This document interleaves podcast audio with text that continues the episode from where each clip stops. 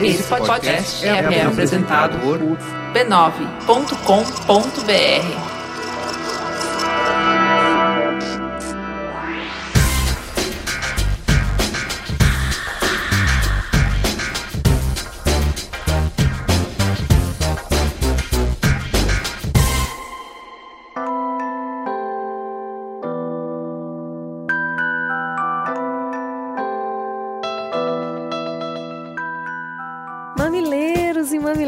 mamiletes, eu voltei agora para ficar, porque aqui, aqui é o meu lugar. Eu senti muita saudade de vocês e mais ainda da minha companheira de microfone, Juva Lauer. não tá fácil pra ninguém, mas estamos aqui dispostas a tentar entender junto com vocês que lama é essa que nós estamos. Vem, gente, vem com carinho, vem com paciência, vamos conversar. Beijo pra Espanha, Alemanha, Irati no Paraná, Curitiba pra Milene, que até ofereceu a casa pra nos receber. Ó, que a gente vai, hein? Quem faz o Mamilos? Na edição, Caio Corraine. Nas redes sociais, Luanda Gurgel, Guilherme Ano, Luiz e Clayton. No apoio à pauta, Jaqueline Costa e grande elenco. E na transcrição dos programas, Lu Machado e a linda Mamilândia. Essa semana não tem Fala Que Eu Discuto, já que a gente retransmitiu um programa antigo. Mas você pode seguir a gente no Twitter, no arroba mamilospod ou no Facebook barra mamilospod para sugerir pautas, convidados e links. E conte pra gente sua opinião sobre os programas no mamilos.b9.com.br ou pelo e-mail mamilos.b9.com.br. E se você ama esse programa de paixão, você pode contribuir lá no Patreon, patreon.com barra mamilos.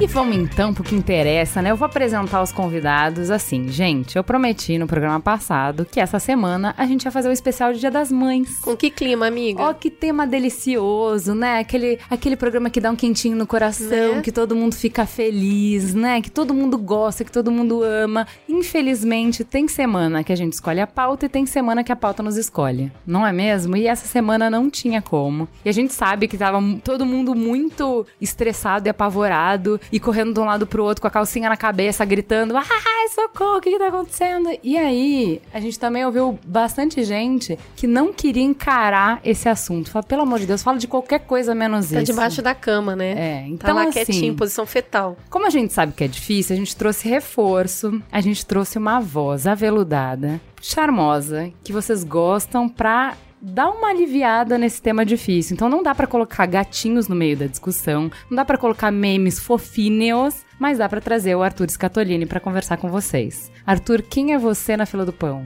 Eu sou professor de direito, advogado e estudante de doutorado. E participante de tretas fortíssimas de mamilos, Exatamente. como a mais recente da PEC. A PEC, PEC do fim 241. do mundo. Que já é, já é norma constitucional agora. E também com a gente, debutando, Alexandre Versignasse. Boa noite, conta pra gente quem é você na fila do pão. Eu sou diretor de redação da Super Interessante, a revista. Eu sou autor de um livro também que chama Crash, uma breve história da economia. E é isso. Eu me especializei em jornalismo econômico e tal, só que fiz minha carreira inteira lá no Super Interessante. Você sabe que a gente anda casadinho, né? Direto a gente faz um mamilos, daí a pouco sai uma super interessante com a mesma pauta e vice-versa. Olha só. Então vocês sempre estão por aqui, a gente citando como fonte, e direto alguém fala: Ah, super interessante, tô ouvindo vocês. é uma boa troca. Vamos então pro giro de notícia? Vamos começar. Tá pesado, não é só aqui não, pra todo lado. Vamos começar com o atentado em Manchester. O forte e elogiado esquema de segurança montado em Londres não foi capaz de evitar mais um atentado no Reino Unido. Na segunda, dia 22, Salman Ramadan Abde, nascido em Manchester e de ascendência líbia, detonou os explosivos amarrados ao seu corpo na saída do estádio Manchester Arena, deixando 22 mortos e 59 feridos que assistiam ao show da cantora americana Ariana Grande. O atentado tem requintes de crueldade não apenas pela idade das pessoas que estavam no show, como também pela bomba conter estilhaços e assim ampliar seu poder de destruição. A primeira-ministra britânica Theresa May anunciou que aumentou o nível de ameaça de um novo ataque terrorista ao país, elevando para o nível mais crítico possível. Assim, as Forças Armadas Britânicas foram chamadas às ruas. Elas serão usadas para fazer a segurança em locais estratégicos e liberarem policiais para patrulhas. Um suspeito de envolvido na ação já foi preso. Segundo tópico foi a morte do Chris Cornell, que com a nossa bagunça acabou ficando bem de escanteio nos nossos noticiários, né? O vocalista do Soundgarden, Audioslave Temple of the Dog, foi encontrado enforcado no banheiro de um hotel em Detroit na quarta do dia 17, logo após um show feito por sua banda na cidade. A autópsia foi rápida e apontou suicídio como causa. Na sequência, Vicky Cornell, casada com o cantor há quase 15 anos, informou que o marido estava em tratamento contra alcoolismo e por isso fazia uso de medicamentos controlados. Vicky afirma que Chris não mostrou nenhum sinal de pensamentos ou comportamentos suicidas e acredita que ele tenha ingerido por engano mais de um comprimido de Ativan,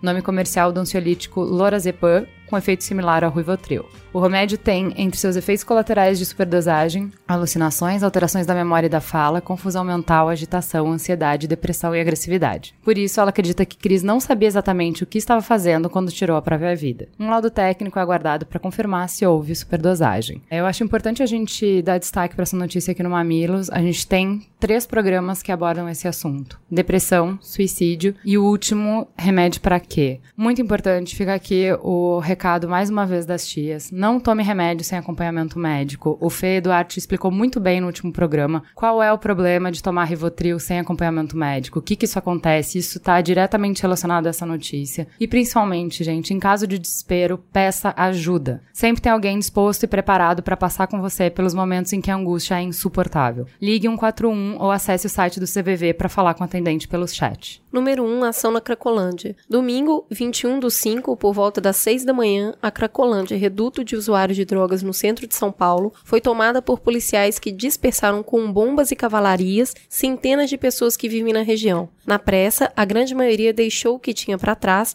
e as ruas pareciam um cenário de guerra e destruição. De acordo com a imprensa, 38 pessoas foram presas enquadradas como traficantes. Na sequência, o prefeito Dória esteve no local para cumprimentar os policiais e fazer seu já tradicional live de Facebook, anunciando que o local estava livre de traficantes perigosos e pronto para ser revitalizado e devolvido à cidade. Informou ainda o final do programa de braços abertos e que ofereceria tratamento aos dependentes, mais tarde chegando a pedir na justiça autorização para internação compulsória das pessoas. Ainda no vídeo, é possível ver imagem de tratores da prefeitura passando por cima do que ficou para trás e recolhendo tudo em caçambas. Já na terça, foi iniciada a demolição de dois imóveis no local ditos como pontos de ação do PCC. Entretanto, ele ainda tinha pessoas em seu interior. Segundo a Secretaria Municipal de Obras, quatro pessoas ficaram feridas, sendo duas com escoriações leves e outras duas que foram encaminhadas para o pronto-socorro do Mandacari, na Zona Norte, com suspeita de fratura nos membros inferiores. Mais uma vez, a sociedade se divide entre os que elogiam a ação do prefeito e aqueles que veem na ação apenas um ato higienista e de especulação imobiliária. A pergunta que não quer calar é: para onde vão todas aquelas pessoas que viviam em situação de subsistência? Tirar as pessoas dali quer dizer que o problema está resolvido? Vamos acompanhar aí, é uma notícia para todo mundo ficar de olho. Eu acho que principalmente. A gente também tem dois programas muito importantes para entender esse cenário, essa notícia. O primeiro é um dos programas mais antigos do Mamilos, é o Mamilos, acho que número 3, que é o Mamilos sobre drogas. Ele faz um estudo bem atualizado sobre quais são as descobertas no mundo inteiro de controle de danos de drogas. Então, como é que se aborda a questão de abuso de drogas no mundo inteiro? em termos de saúde pública, quais são os avanços da ciência para entender qual é o mecanismo de adição, o que, que se pode fazer para diminuir os riscos aos moradores de rua, enfim. É, é importante ouvir esse programa para entender essa discussão, o que está incluído nessa discussão, e principalmente um programa sobre moradores de rua, que a gente também fez recentemente, que mostra bastante o que está envolvido, por que, que as pessoas estão na rua, o que, que acontece quando elas estão na rua, o que pode tirar essas pessoas da rua. Eu acho importante a gente expandir isso, compartilhar esses programas para qualificar o debate.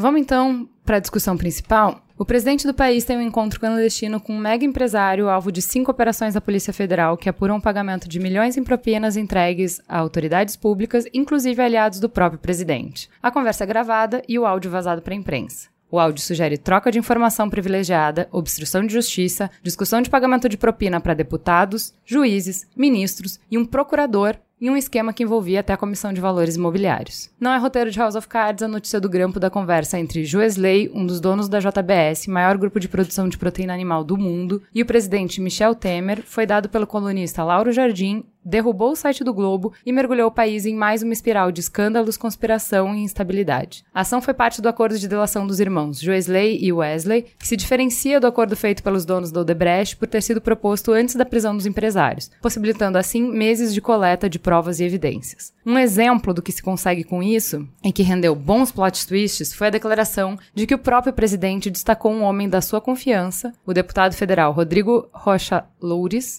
para intermediar interesses da JBS com o CAD, o órgão de defesa da concorrência. Alegações extraordinárias exigem evidências extraordinárias. Então, para comprovar uma afirmação dessas, que implica próprio presidente da República, os irmãos combinaram um encontro para que a Polícia Federal filmasse Loures recebendo uma mala de 500 mil reais diretamente das mãos de um diretor da JBS. Esse encontro foi filmado, essas evidências existem, estão anexadas ao processo. Para não deixar nenhuma dúvida sobre o destino final do dinheiro, nessa segunda, a mala com dinheiro foi devolvida pelo deputado na polícia. A delação não para no presidente e arrastou o senador Écio Neves, segundo mais votado na eleição presidencial de 2014 e principal articulador da oposição para a eleição de 2018, também gravado pedindo 2 milhões a Joesley. A quantia foi paga posteriormente a seu primo, em ação também filmada pela Polícia Federal. A irmã e o primo do senador, que não contam com proteção de foro privilegiado, já estão presos. A S foi afastado do cargo de senador e teve sua prisão pedida pelo Procurador-Geral da República, Rodrigo Janot. O ministro Edson Fachin negou, mas já não recorreu dessa decisão. É possível que a disputa vá para o plenário do STF. Essa é a ponta de um iceberg que implica ainda os ex-presidentes Lula e Dilma, o senador Renan Calheiros e o ex-ministro das Relações Exteriores José Serra. Nem o judiciário escapou do iceberg. Os ministros Gilmar Mendes e Alexandre Moraes também estão presentes na lista. Com tantas emoções e insegurança, o dólar disparou, a bolsa despencou e recorreu ao circuit break, a paralisação de transações pela primeira vez em nove anos. O que a gente mais viu durante esses dias caóticos foram as pessoas estupefatas, descrentes, atordoadas, sem conseguir fazer sentido da enxurrada de informações e das implicações práticas. Onde estamos? O que vem a seguir? Para onde vamos? Para onde queremos ir? É isso que a gente vai tentar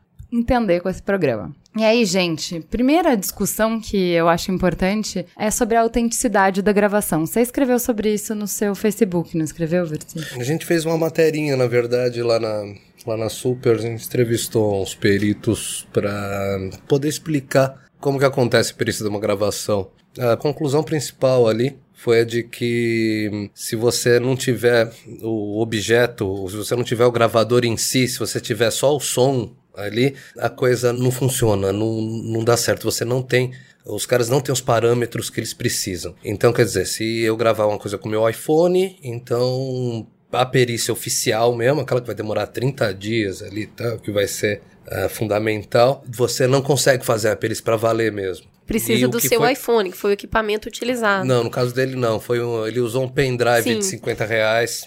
Acho que ele não tem dinheiro para comprar um. ele usou um Não pendrive. compra coisa chinesa. É, é, exato, não, ele usou um pendrivinho ali, tá? Meu Deus do céu. O cara vai fazer um negócio desse, né? Tá- Eu fiquei muito nervosa, aflita, ouvindo, porque ele se mexe o tempo todo na cadeira, então você escuta o paletó arrastando no, no- negócio o tempo todo. É, Pra vocês que fazem podcast ainda, né? que Estão só aflição. Que aflição. E, e, e o Temer tá sussurrando, né? Então tem horas que você até estica o ouvido pra tentar entender o que, que ele tá falando. Então, Mas dessa- enfim, não dá pra é, saber. Dessa, é, dessa parte técnica mesmo, os peritos ali que apareceram na folha, tudo, não dá pra chegar Eles não nada, têm base não dá pra chegar técnica. nada próximo do conclusivo, porque os, os masters ali da perícia falaram, não, precisa estar com o aparelhinho mesmo, né? Então vamos Que no ver caso, só a perícia do STF vai que a perícia ter. da STF tem. e que vai né? dar o laudo daqui 30 dias. É, Carmen Lúcia já falou que a decisão do STF depende do laudo. Então tem jeito de adiantar o job? Precisa de 30 dias pra fazer essa entrega? É de praxe?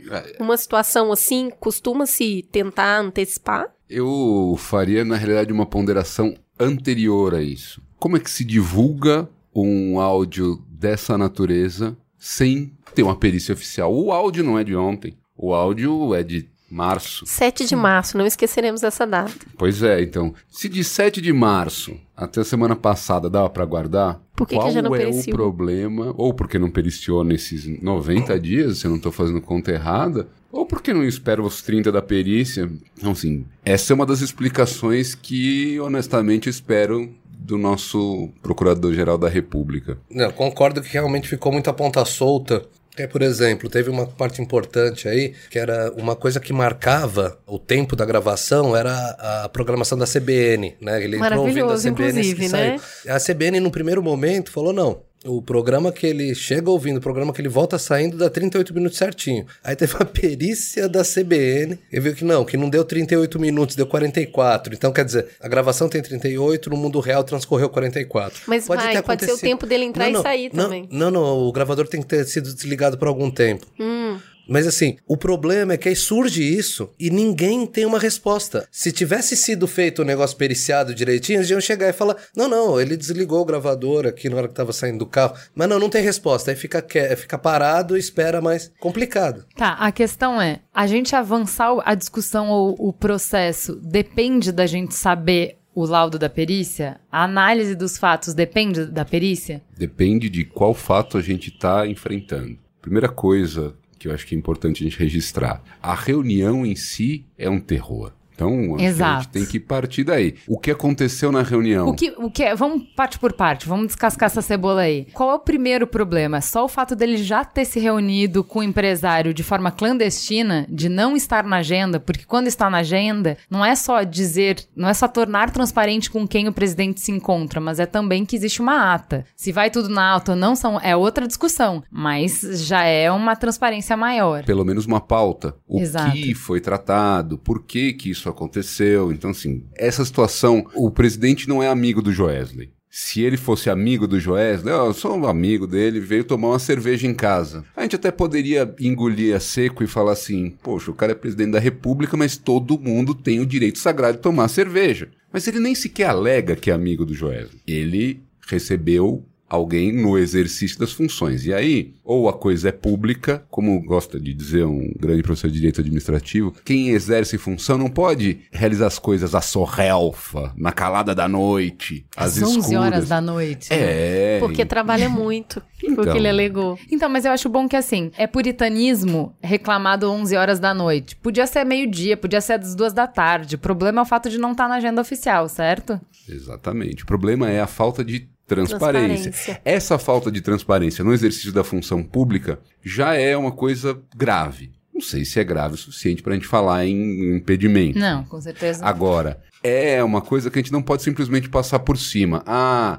ele atende todo mundo? Se eu ligar agora e falar assim, Michel, vamos tomar uma? Será que rola? Ele mora aqui Sim. perto, inclusive. Sei. A coisa virou uma bola de neve, né? Porque aí quando teve entrevista na Folha, ele resolveu dar uma entrevista na Folha pra justificar. Nossa, E aí que, ele- primeira pergunta- é. pelo amor de Deus. E ali, primeira entrevista. pergunta. Não, eu achei que o Wesley tinha vindo falar comigo sobre a Operação Carne Fraca. A Operação Carne Fraca tinha começado sete dias depois. Isso. Começou Eu dia falei, "Putz, 17. Quer dizer, aquela mentira de criança. É. Mentira de criança. Na, ali na não verdade, fui eu. assim, eu na minha vasta experiência de ser um presidente grampeado, penso, gente, tá no ápice de investigação de caixa 2. Eu pelo menos vou tomar cuidado, sabe? Vou mandar um laranja no meu lugar, sabe? Eu tô, tent... tô pondo a minha mente criminosa pra trabalhar. Eu vou colocar um detector de metal em quem entra, sabe? Se você tá fazendo uma coisa errada, eu penso que você toma cuidados para não ser descoberto. Na minha cabeça, a certeza da impunidade é tão grande, a certeza que se souberem não vai fazer a menor diferença, faz com que a pessoa relaxe, sabe? E ele relaxar num ponto de receber o cara de madrugada e falar: Eu gostei desse jeito que você vem aqui de noite. Fica bom pra nós dois. Pode continuar vindo assim. Aí é isso. Assim, independente de se foi editado pra tirar de contexto, o que foi falado ali, o que, que a gente tem que seja incriminador e é suficiente pra, se aquele for o teor real da conversa, a gente ter causa pra afastar o presidente? Do meu ponto de vista, falando rapidamente, é mais o que o que tá todo mundo falando mesmo. O fato de o Joesley ter contado uma história ali e tal, de que ele tinha procurador comprado, que ele tinha juiz comprado e tudo, e a reação ali e tal, você vê, sabe, não, não, sim, beleza, ótimo, ótimo. Isso é... No mínimo um é ponto conivência, né? né? Eu acho que tem uma outra coisa que vale a pena a gente compreender. Supondo que a gravação esteja fora de contexto, diferente do que tem acontecido na nefasta República de Curitiba, além dele estar solto, ele chega lá com um conjunto de coisas. Então, assim, tem uma gravação. Ah, será que é aquilo? Será que não é aquilo? Além da gravação, eu vou lá e converso com o Loures, levo dinheiro para ele. Além de levar o dinheiro para ele, o procurador, que ele diz que está no bolso do colete, efetivamente está no bolso do colete. É. Então, assim, não são palavras jogadas ao vento nesta situação específica. Eu acho que tem horas que as palavras ficam mais jogadas ao vento porque, assim, ninguém espera que as pessoas passem recibo de corrupção. Ainda que isso já tenha acontecido, se a gente tivesse mais tempo, dá até para eu contar essa história porque ela é real. Entretanto, o contexto corroborado por estes outros elementos, eu diria, começa assim ter um cheiro de um negócio muito forte. De certa forma, aí tem uma outra coisa, não sei se eu me adianto entrando nisso, que é o seguinte: a forma como as coisas são divulgadas, ela acaba sendo mais prejudicial do que auxiliadora da gente compreender isso. Vocês ficaram três meses numa ação controlada, por que não controlar essa ação mais um pouquinho para fechar mais as pontas ainda? É, eu queria entender por que, que a operação deixou de ser controlada agora. O que, que aconteceu? Qual é esse time? Eu honestamente não consigo olhando para a investigação, porque a gente sabe da investigação, porque aí fica aquela coisa, eu sei do teor do áudio, mas eu não conheço todo o depoimento do Joesley, ou porque eu não tenho saco de ouvir aquele vídeo que leva um tempão, ou porque não se divulga, mas enfim. Não tem nenhuma curadoria também, né? Foi colocado quase dois mil áudios no ar para você ouvir coisas diferentes, coisas que fazem sentido, coisas que não fazem sentido. Tipo, Acho que se alguém parar pra ouvir tudo, vai ter a pessoa marcando o cabeleireiro, sabe? Não teve nenhuma curadoria, assim. E sob esse ponto de vista, é uma coisa gravíssima. Tem conversa com o advogado. Senhores, isto é o O do Borogodó. Ah, mas tem conversa com fonte que também é protegida pela Constituição, Igual, né? mas é igualzinho. Igual, é, a lógica é rigorosamente Então a, a gente tem um mesma. jornalista e um advogado na mesa. Cada um pode falar um pouco sobre onde dói o calo. É, o caso ali, né? Tipo, o que ficou mais o que ficou conhecido lá do, do Reinaldo Azevedo, a gente. O que aconteceu com o Reinaldo Azevedo? Então, aquela história, né? Que ele tava conversando com a irmã do Aécio, que era fonte dele. A transcrição da conversa dele foi liberada, né, tal, pela justiça como parte das evidências ali tal que, que levaram a própria Andréa Neves lá tal para cadeia. Você lê aquilo, você vê que não, não tem uma evidência aqui, você não precisa de nenhuma técnica, só tem ali a mulher xinga todo mundo, ele xinga todo mundo e fica, então quer dizer, fica a impressão ali tal de que alguém que não gostava do sujeito, né, tal, talvez alguém poderoso pra caramba tenha pegado, não, enfia aí, Põe no meio. Vou vamos- aproveitar. Vamos, vamos queimar esse cara. Dá essa impressão. Mas por que, que isso não. importa? A grande questão é essa. Se hoje foi ele, amanhã pode ser qualquer pessoa. Quer dizer, você não pode estar sujeito a um poder desse, né? Então, quer dizer, não. Por que, não que a faz- não faz Constituição protege fonte de jornalista? Nesse caso específico, ali, quem falou ali tal, da proteção de sigilo de fonte, ali foi, foi o próprio Renato Azevedo. Eu acho que tem exagero aí. Ninguém violou a fonte dele. Violar sigilo de fonte é quando você chega num jornalista, bota um revólver na cabeça dele, virtual ou real, pergunta quem que é a fonte dele. Se você não falar, você vai ser preso, você vai morrer. Não foi o que aconteceu. O que aconteceu é muito mais parecido com esse aqui que o Arthur tá colocando. É uma conversa privada. O cara tem direito à privacidade. Direito de fonte exatamente é mais complicado que isso. Nesse porque- caso, do meu ponto de vista, não houve. Mas o que houve mesmo ali então foi uma violação de privacidade gravíssima que fez o cara ter problemas na vida dele, logo na sequência. Que, pô, é o cara lá falando mal do empregador, tal, coisa que, pô, Quem todo nunca? mundo faz, né? Mas aí, numa circunstância dessa, né, tá, é, terrível.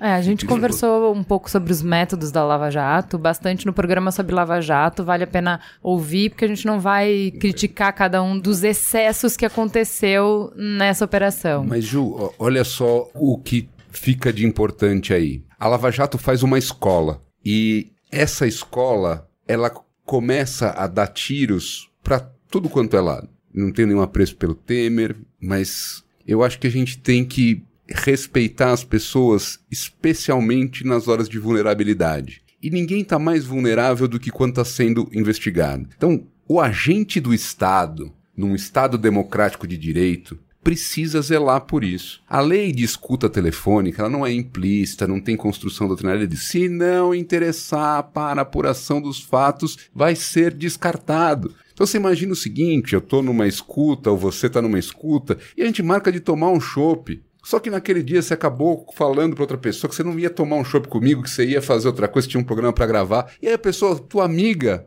Assim, poxa vida, naquele dia, Juliana me Ai, a enganou. gente veio falando disso. Você já parou pra pensar o que isso significa? E o Estado tem direito de fazer isso? Não, eu tenho direito de não estar com vontade de tomar chopp com um amigo no dia X e inventar uma historinha pra não magoá-lo. Isso, isso é um direito que eu tenho. Então, assim, eu até seria um pouco mais protetivo na conversa de Andréia e Reinaldo Azevedo. Acho que, ainda que o teor não seja um teor muito jornalístico, eles não debatem fatos, ele não pergunta coisas para ela, eu imagino que na relação jornalista-fonte, aí vocês podem dizer isso mais bem do que eu, tem uma relação na hora que o cara vai dar a notícia para você, mas você tem uma coisa de ficar cevando a fonte. Você liga, pergunta como é que O nome tá. disso é relacionamento com a mídia. É, você vai Né? lá, faz um chavequinho, ó, tá tudo bem, como é que tá hoje? Xinga com quem você tá bravo, né? Isso, isso. Isso. E eu acho. de Por isso que eu não entendo muito, tipo, ele se indispor com a Veja, porque isso é muito mais fácil de explicar do que o que o Temer teve que explicar. Que é assim, assim, gente, eu tava falando que ela queria ouvir. Xinguei mesmo pra ela ficar feliz, pra ela me falar mais coisa, pra ela, É uma ela relação soltar de coisa. interesse Ok, muito clara. entendeu?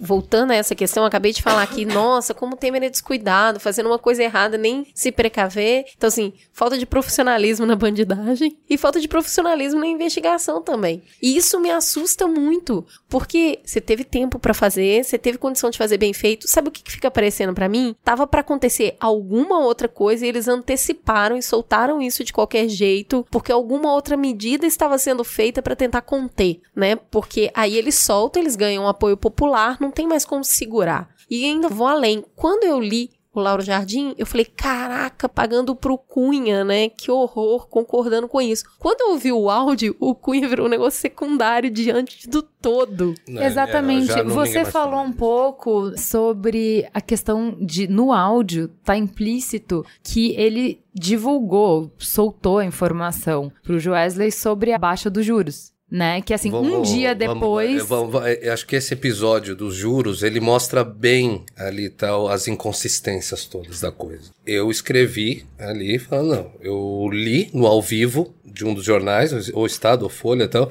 e ainda não tinha saído a gravação. A gravação sairia Sim. no dia seguinte. Mas aí tava ali, e precisa literis falando, não, que não, segundo não sei quem, não sei quem, não sei quem, pô, negócio, pô, um negócio quente aqui. Temer cantou a baixada na Selic pro Joesley. Joesley. Você cantar a, a Selic para um empresário desse nível, tal, é, sufi- nos Estados Unidos ali, tal, você vai pra cadeia na mesma hora. É tipo, não tem nenhuma conversa, é crime contra a economia do país, porque a base dos títulos públicos ali e tal é o sigilo do juro do futuro, porque se o governo tiver mancomunado com agentes econômicos, não vem mais investidor gringo comprar título do governo aqui, quando o governo não compra título, tem que fechar a escola, tem que fechar o hospital, que fazer Eu tudo acho isso. legal a gente traçar esse paralelo para as pessoas entenderem a gravidade do que é o agente máximo do Estado contar essa informação com prioridade, com privilégio para o empresário. Sim, sim. Quer dizer, tendo acontecido isso, realmente seria caótico. Porque hum, se o presidente da República faz isso, a credibilidade dos títulos vai para o espaço e é esse que é o problema. A credibilidade indo para o espaço, ah, obrigatoriamente os juros precisam aumentar porque o risco do país aumenta. Você aumentando os juros ali, tá, você volta a ter, quer dizer, fica mais difícil de financiar coisas. Você não conseguindo financiar coisas, fecha a empresa, fechando a empresa tem desemprego. É o Recessão. ciclo que vai levando, né? Além do que, já dificultar o financiamento do governo é um problema, porque o, o governo ele usa o dinheiro dos impostos e o dinheiro dos títulos ali tal para pagar o dia a dia, para pagar funcionário público, para pagar escola, pagar tudo isso, quer dizer, pagar saúde. Morre gente no- na fila do hospital se você cria esse problema. Mas é a questão, aí quando você vai ouvir no áudio real, Temer não cantou para ele. Esse foi o problema, o Temer não falou. O que o Temer diz ali, ali é uma parte que parece uma conversa com... parece não, é uma conversa completamente banal. Eles falando sobre, ah, mas tem que cair esse juro, hein, presidente? Que todo mundo fala Aperta o pra ele. Meirelles. É, sim, tem outras partes ali e tal que não, que são crime mesmo, que é quando ele pede pra trocar a presidente do BNDES. Aí é terrível. Não, da assim. comissão Era- é, de era- valores. É, né? exato, era. Só um pouquinho. É tipo assim, a única coisa que o. Temer poderia fazer era te dar um chute na cara dele naquela Não, e quem o fiscaliza, né? É, Exato, é tipo, não, não, a gente. Vamos trocar o juiz do nosso jogo. Esse aqui. Exato, esse aqui não, tá não, beleza, dando muito vamos- cartão. Mas ali, pô, na Mas gravação posso falar real com ele mesmo- quando eu falar com ele, posso falar quem, no seu nome? Pode. Mas foi isso, aí na gravação real mesmo, você tem ali o cara falando, bom, tem que baixar isso, tem que baixar esse juro, hein? E o Temer falando, é, mas precisa ser gradual, não é? Um ponto aqui e tal. É óbvio, ele só estava falando que todo mundo, ele era o senso comum do senso comum. É, é mais que senso comum, é economia básica. Você não baixa o juro 5% num dia, você baixa 0,75, um pontinho assim. É que diante da situação, né? Toda Sim, a só que aí informação como- ganha. Não, mas é É, que como isso tinha aí. todo um contexto ali, É. né, tal, aí ganhou esse peso também. Uhum. Mas eu acho uma certa ingenuidade, apesar de eu mesmo ter escrito, depois de ter ouvido o áudio, tudo, acho que é uma certa ingenuidade ele tá dizendo que não, que ele tava cantando a Selic pro Joesley, não chega Então tanto. isso não rolou. O que rolou? O que, que tem ali no áudio que a gente realmente. O que, que é palpável ali? O que, que tem de crime ali? Eu acho que o crime de responsabilidade a gente tem que pensar no seguinte: isso é uma coisa que não ficou clara definitivamente e o impeachment da Dilma foi muito pouco pedagógico sobre esse ponto de vista. Lá a gente teve um impeachment sem crime que, em apertada síntese, em português chama golpe. O crime de responsabilidade é uma violação de um dever político que tem o presidente da República. Por isso que ele não é julgado pelo judiciário, ele é julgado pelo legislativo. O presidente da República tem o dever político de zelar pelas instituições, de garantir o sigilo das coisas, de não fazer negociações às escuras. Então, onde é que está o problema? Na probidade, que diz respeito exatamente a esse conjunto de deveres. Então, é, eu não vou ficar aqui Não é, ou não é criminal, é moral. Não, A- não, não, O que a gente não, tem tem contra criminal. ele com essa Eu gravação. não, eu não, não estou falando de moralidade no sentido do cumprimento da saia. É, Moralidade foi Bill Clinton, entendeu? Tipo, ali, não, tudo é crime. Ali é uma questão de probidade. O, o servidor público tem que ser probo. Eu sou servidor público, se eu pego um adiantamento para fazer uma viagem e não vou fazer a viagem, vou tomar cerveja, eu cometi um ato de improbidade, porque eu recebi um material, recebi um recurso para fazer uma viagem a trabalho e fui tomar cerveja. É um mau uso da posição que você está. Exatamente. Para ser o acho mais simples possível, passa por aí. Então, toda vez que eu me desvio da minha função, me valho da minha função para ter acesso a um lugar que eu não teria sem a minha função. É a mesma coisa, assim, o- escapando por dois segundos para S, que isso vai ficar claro. Se eu ligar pro Joesley e pedir 2 milhões, ele vai dizer, você tá louco? Pro Écio ele dá. Por que, que ele dá? Porque o Écio é mais bonito que eu? Ainda que isso seja verdade também, a grande questão é que o Écio é senador da República. Então é a posição do Aécio que abre essa porta. Ele tem que usar essa posição? Tem. Pra quê? Para fazer coisas relacionadas à atividade política dele. Então ele vai usar isso para conseguir conversar com o empresário e falar assim: o que, que você quer que aconteça com a política de juros? Ele tem que usar isso para articular coisas, não para conseguir ganhar dois milhõezinhos que, de acordo com o próprio advogado dele, ele não recebeu. Talvez o problema seja esse. Mas, Alexandre, além dele ter utilizado da Casa da República, num horário escuso, sem transparência, ter trocado informações que deveriam ser ou públicas ou não chegar até o Joesley, não seria crime também ele saber de tantos funcionários públicos que estavam sendo comprados e não tomar nenhuma atitude sobre isso? Não, exato. Esse é o ponto que é mais colocado como crime, que é onde o STF mais está olhando. É para essa parte, não é a parte do Cunha mais, Selic, nada disso. É a parte dele ter ouvido tudo aquilo e aquecido. Essa parte nem faz mais sentido dizer que pode ter sido editado alguma coisa, porque o Temer acabou assumindo. No pronunciamento de sábado, ele acabou falando É um falastrão. ele acabou falando um pouco demais, e aí eu acho que ele acabou assumindo um monte de coisa que. Quer dizer, quase tudo o que ele teria que dizer que estava editado, ele acabou assumindo. Então ele, ele assumiu, ele falou: não, o Joesley estava mentindo, eu sabia que ele estava mentindo, então por isso eu falei tudo bem. Ou ele diz também, tal, tipo, ah, quando pediu para trocar presidente do BNDES e, e gente da CVM, aí fala, não, concordei porque ele é um falastrão, tal, que ele fala exatamente essa palavra, né? Ele assume que ele deu aquelas respostas, né? É aquela coisa, tipo, configurar o crime mesmo, seria se o cara tivesse dado um tiro na cabeça de Wesley ou tivesse um cadáver ali, entendeu? Mas tipo assim, assim Só não fez porque não sabia que estava sendo gravado. ah, na próxima ele Na faz. próxima ele faz. Não, mas aí você tem circunstâncias, né? Você tem circunstâncias. Aí é uma das principais circunstâncias que a polícia tentou armar, e eu acho que com razão, você tem que tentar armar flagrante, mesmo num caso desse que eles tentaram armar para pegar o Temer falando sobre o Rodrigo, né? Rapaz de boa índole. Exato, eu esqueci o sobrenome dele, como é que é mesmo? Loures. Rocha Loures, né? Isso, Rocha Loures. Isso. Rapaz É, trabalhador. Então ele aparece ali e fala: Não, fala com o Rodrigo. Então fica claro na gravação que esse tal de Rodrigo que ninguém conhecia era o cara que metia a mão na sujeira. E aí a polícia, paralelamente, pegou. Falou, ô Joézer, liga pra esse cara falando que você tem um mensalinho semanal de 500 pau, que você vai dar uma mala pra ele por semana por 20 anos. Só o Joesley falou, sei lá quem que falou, mas vieram com isso daí. Isso daí dá 500 milhões de reais no final. Quer dizer, fala uma coisa pro cara não resistir, que ele vai toda semana receber uma mala com 500 mil reais. E aí o cara não resistiu. Ele foi lá e pegou a mala. Foi no Café de Jardins, pegou a mala, tudo filmado, tudo ali. Se essa mala que tava chipada tivesse ido parar no Palácio Jaburu, na Acabou. casa do Temer aqui em Pinheiros, hoje tinham tocado. Nem hoje, tinham tocado fogo ali e tal. Ele tinha renunciado no dia seguinte. Ele tinha renunciado na hora que desse que a mala foi lá. E eles teriam divulgado também. Lá atrás não divulgaram porque a mala tava na casa dos pais do cara. É, não deu nem tempo, ele só gastou 35 mil. É, o o- resto é. ele devolveu. É incrível essa. né? Maravilhoso. Uma coisa que eu achei bem bobeira também, tem um monte de gente falando, não, mas falta 35 mil. Pô, foda-se. foda-se. O cara pegou. esse- os, os hábitos desses caras. O cara, o cara foi no café fotô, tá?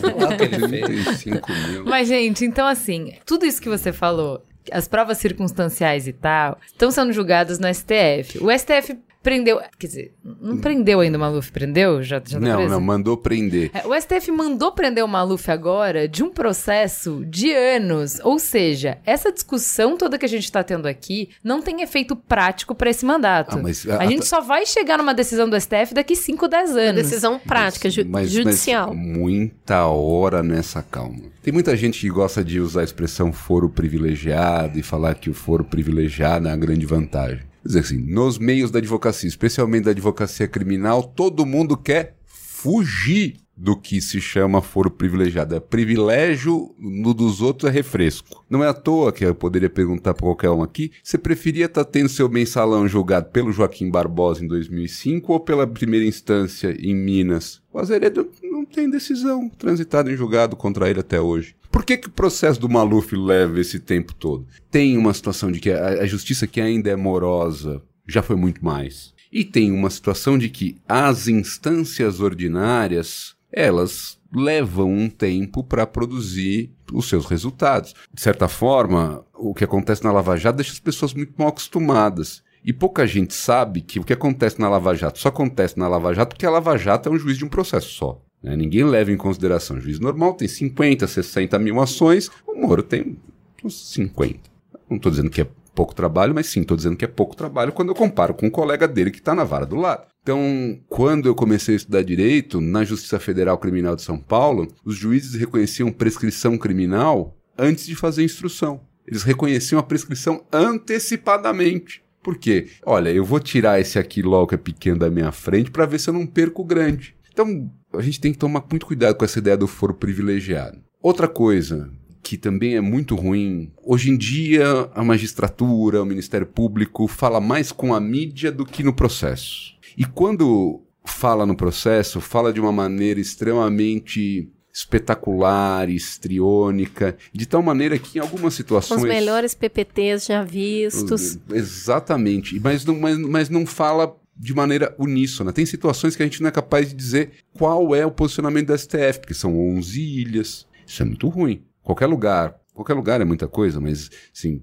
existem supremos que eles não fazem votos divergentes. A posição do Tribunal Constitucional é essa aqui. Plau. Tá, mas o que você tá querendo dizer com isso é que talvez esse processo ande mais rápido pelo teor das investigações. Mas dizendo- não no um ano e meio que a gente tem ainda. Meio. É, a gente tem um ano e meio de mandato do Temer. É, eu acho que essa parte entra a gente um não pouco... vai resolver no STF essa, É, essa acho- discussão, Eu vai? acho que essa, não, eu acho que essa parte entra na parte política política mesmo. Isso, exato. Que eu acho que aí não é no não é Que é de insustentabilidade. minha opinião é que não é o STF que vai Isso. tirar ele, que ele Então, vai a ser gente- tirado de A gente tem é, dois outros caminhos. pelo pelo TSE. Exato, a gente tem dois outros caminhos. Então, assim, pelo STF, se é crime, se não é crime, a gente pode até deixar essa discussão de lado, porque isso seria julgado pelo STF, que vai demorar muito tempo, não é isso. A gente, a Sim, gente não tá vai falando de uma, um ano. de uma coisa muito mais imediata. A gente tem dois cenários tentando tirar o Temer num cenário mais imediato. O primeiro é o TSE.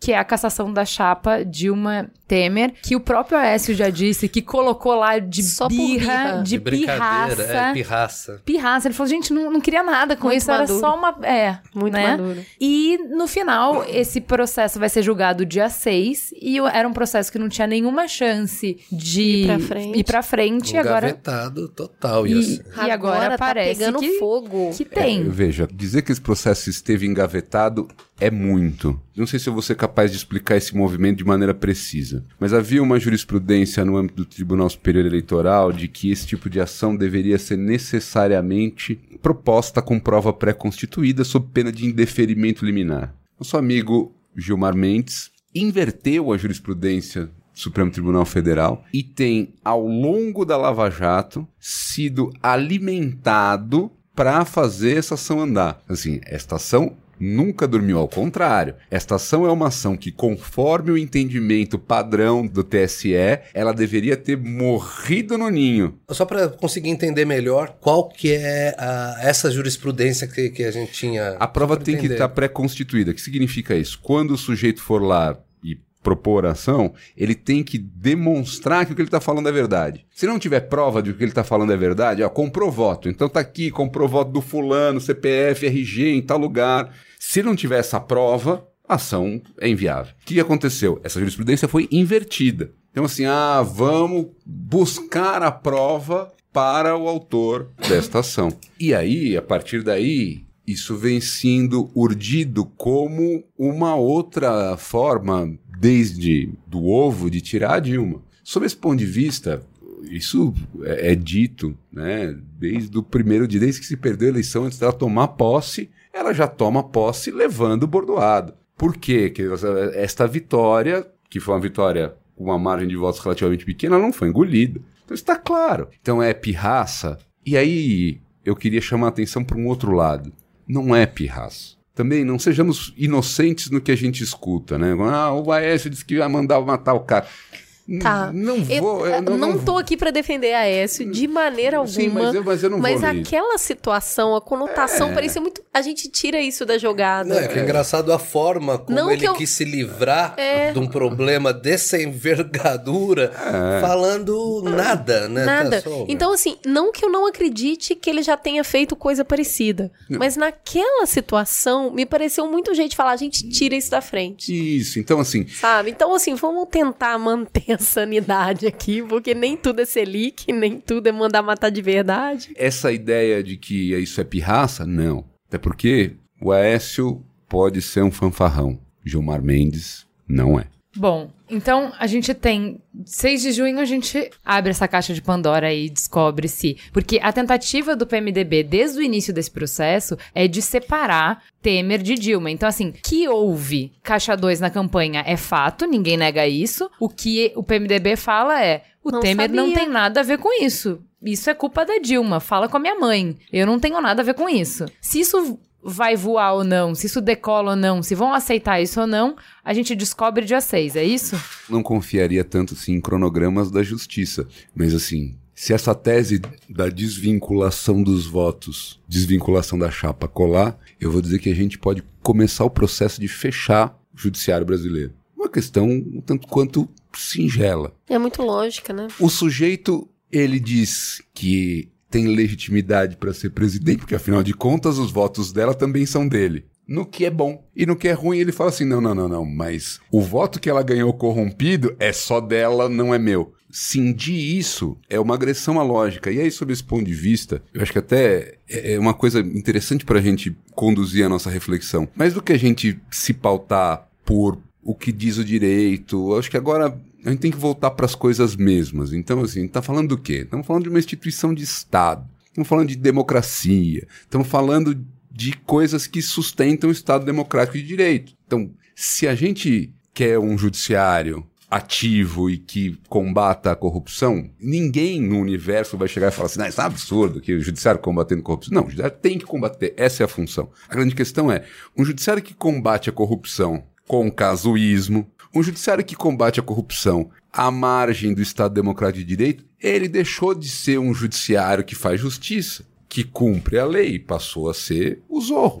O É, Batman. A gente tem essa questão. Eu tô confiando na data do dia 6 em função da urgência que se tornou esse meio, a possibilidade dele se concretizar como um meio que efetivamente consegue tirar o Temer com agilidade. Mais do que indo pelo caminho de um impeachment dentro da gravação da delação que aconteceu. Eu fico pensando, Joesley, nesse momento em seu flat em Nova York, pensando: vocês estão rindo da minha cara que vocês não acreditaram nessas provas, né? Eu tive um trabalhão pra fazer isso, tá ali na cara de vocês, vocês estão contestando o áudio, vocês querem ser enganados. Então o problema é de vocês. Aliás, você mandou um texto pra gente do próprio Janot falando sobre isso, porque causou muita indignação das pessoas. Toda essa pataquada, o cara mostrar que tava tudo comprado, o sistema inteiro, do mais baixo ao mais alto, todo mundo envolvido de todos os partidos, em todos os tempos e tal. E o cara tá lá em Nova York, não tá preso, não tá penitente, com a letra escarlate no peito. Ele tá vivendo a vida boa. E o Janot escreveu muito bem sobre isso, né? De por que isso, de por que, que isso é interesse do Estado que ele esteja lá assim e bem, muito bem, e de preferência postando fotinho no Instagram de que, gente, nada aconteceu comigo. Eu acho que aí tem uma questão que é meio da teoria dos jogos, o dilema do prisioneiro. É um incentivo a que quem está envolvido faça a delação. Com muita honestidade, assim, eu achei que o texto do Janot vai num caminho ruim, porque ele diz que os fins justificam os meios Uepa. em apertada síntese. Eu não ia conseguir aquela prova de outro jeito, então se eu dei uma talhadinha, se ele tá bem, ainda que seja um criminoso, pra mim valeu a pena, porque eu cheguei a um lugar. Quanto vale, ele pergunta isso textualmente no texto, saber que um sujeito que foi candidato a presidente da República fez o que fez? Quanto vale saber? E esse raciocínio é o segundo mais complicado, que a gente começa a julgar coisas que não são mensuráveis em dinheiro com o dinheiro. Minha questão não é, ah, o Joesley é bonzinho, ah, o Joesley é malzinho. Tenho brincado dizendo o seguinte: você quer achar uma freira? Você tem que ir a um convento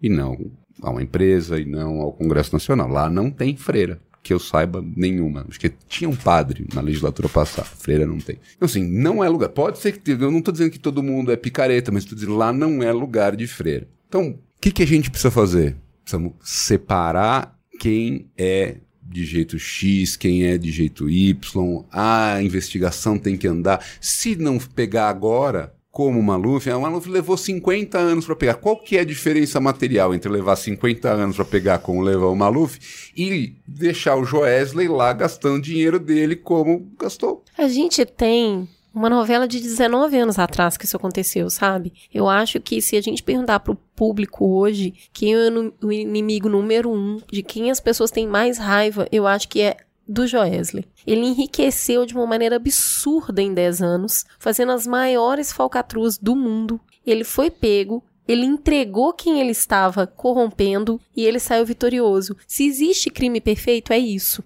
Então, eu acho que se você se compactua com um ladrão para pegar outro ladrão, como que fecha essa conta? Então, por mais que a delação premiada ela incentive a entrega das pessoas que foram corrompidas, de alguma maneira esse cara tem que pagar minimamente. Mas ele, Ele paga e pagou- no, no texto do Janot ele fala sobre Ele, isso. o que ele pagou não bateu com quanto ele lucrou de juro pré-escândalo. Não, é, é mais, é mais. É uma ninharia. é- é- não São chega. 11, 11, o Janot fala, é de novo, né? A gente tem a E informação... eu queria saber pra onde vai esse dinheiro depois. É, isso é o mistério da fé também. a gente tem essa informação em, em fragmento, que é muito ruim. Mas o Janot fala em 11 bilhões. Ele ganhou um bilhão de dólares no swap cambial. Se é que teve a informação privilegiada, o que se diz é que ele ganhou um bi. De novo, a informação pode estar errada. Não, Não, mas ele, é ele sabia quando a delação ia ser solta. E ele comprou o dólar antes, porque ele sabia que ia Vendeu a ação, comprou dólar. Se ele fez isso, já dá pra prender. Então, mas Tipo, Então mas é não prender já- por ele ter colaborado, Exato, entendeu? é isso que o Janô falou. Só, vamos fingir que a gente tá no Canadá. Então, então, beleza. Aí você faz um acordo com um bandido ali pra ele entregar outro. Isso acontece no mundo inteiro. No Brasil não acontecia, agora acontece. O... Só que aí se o cara comete outro crime depois dele ter entregado, Exato. Mete- não, e o Janô mete o falou assim: o meu acordo com ele é por isso, isso e isso. Ele tem outros crimes, isso não impede que eu vá atrás dele por outros crimes, inclusive que aconteceram antes. E, e, pessoalmente, eu não acho que vá Ele tá quebrar sendo o esquema em de outra teoria. operação, né? Eu não acho que vá quebrar o esquema de teoria dos jogos se ele. Que obviamente eu acho que faz sentido, né? Então você realmente precisa criar uma relação de confiança com quem sabe do que tá. Uma rolando. Se você pegar e criar um prendo e arrebento ali, tá virando, né? Não, você, Vale não- a pena, consegue é melhor você correr o risco. pro- Você, você não consegue progredir. Exatamente. Você só vai pegando o nego pequeno ali e tal, e você não, você não consegue progredir. Voltando pro principal ali, né? Então, pessoalmente, eu acho que não quebra esse esquema de teoria dos jogos se o Joesley tiver que pagar por ter feito uma operação com informação privilegiada que ele mesmo criou, que é uma novidade também. na É história do sensacional, né? Vamos nessa.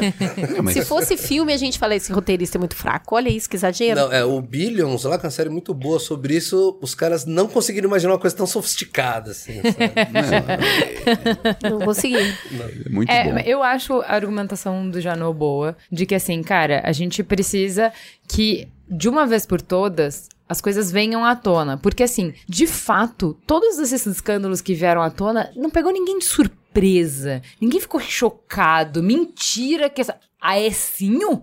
Nunca imaginei. Envolvido em escândalo. Propina? Juiz no Brasil pode ser comprado? Não acredito. Ninguém.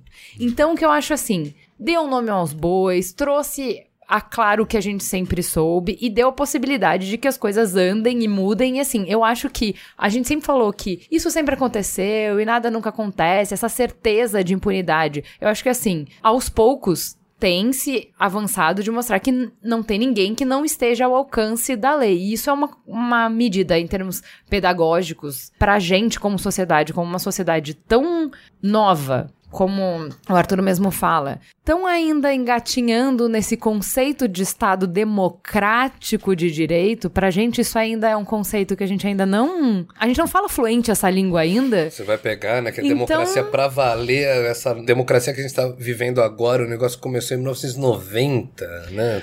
É, então eu acho assim, o fato de que você tenha, assim, ah, então tudo bem. A gente sempre soube que era esse esquema. Você já veio aqui pra falar disso. Quando a gente falou de reforma política, você e o Rafa, você já contou esse esquema lá?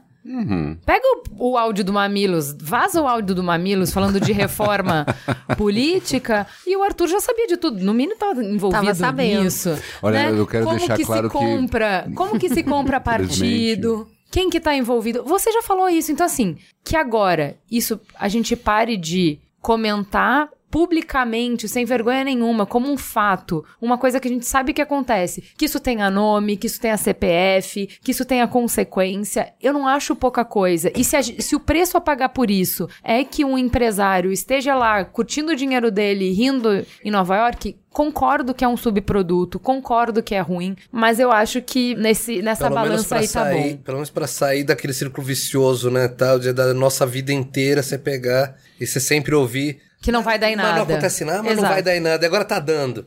Os meios são indigestos, Tá são dando, muito gente. indigestos. Tá né? dando. E a gente pode a minha discutir pergunta é isso. essa. Tá dando. Então, Tá, você tá. É isso. Tá. É, eu quero saber Neves- se tá dando. Tá, tá. Entendeu? pega- Andréa Neves está de fato presa.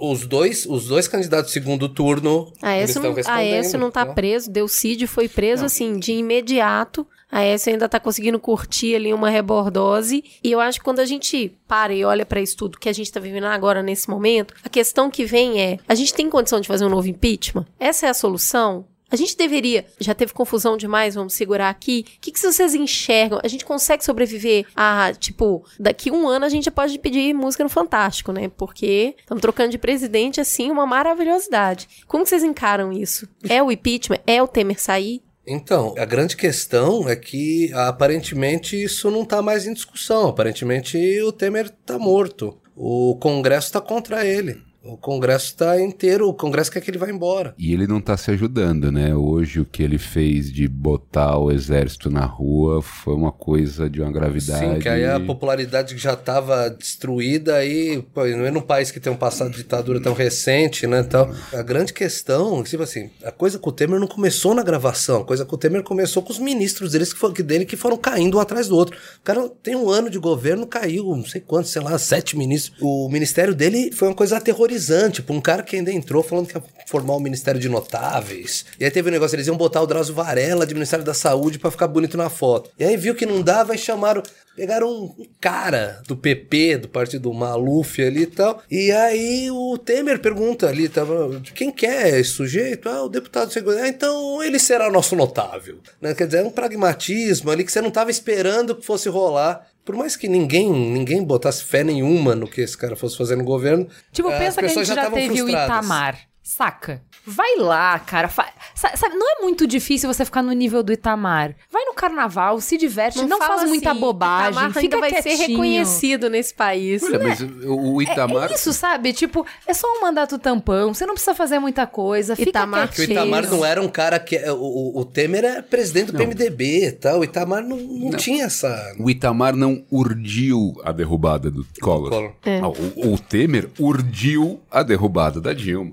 Então, assim, não, não dá para botar os dois, assim, minimamente próximos. É, não, não, tem um paralelo, né, tá? O Temer, ele é uma figura... Ele sempre foi uma figura central do baixo clero, digamos assim, que é quem manda mesmo no Congresso, né? Então, tanto que ele era do pessoal do Cunha tal, quer dizer, ele sempre foi ali, ele sempre foi um articulador ali e tal, e ele é um articulador chave do impeachment da Dilma, né? Mas meteu terrivelmente os pés deles. pelas mãos quando teve no centro dos holofotes. Ah, é, acho que começou pelo Ministério Estranho Exato. ali e tal. E aí isso criou, acho que foi criando ali e tal, né? Tipo, condições, eu acho que quando chegou a gravação, e aí.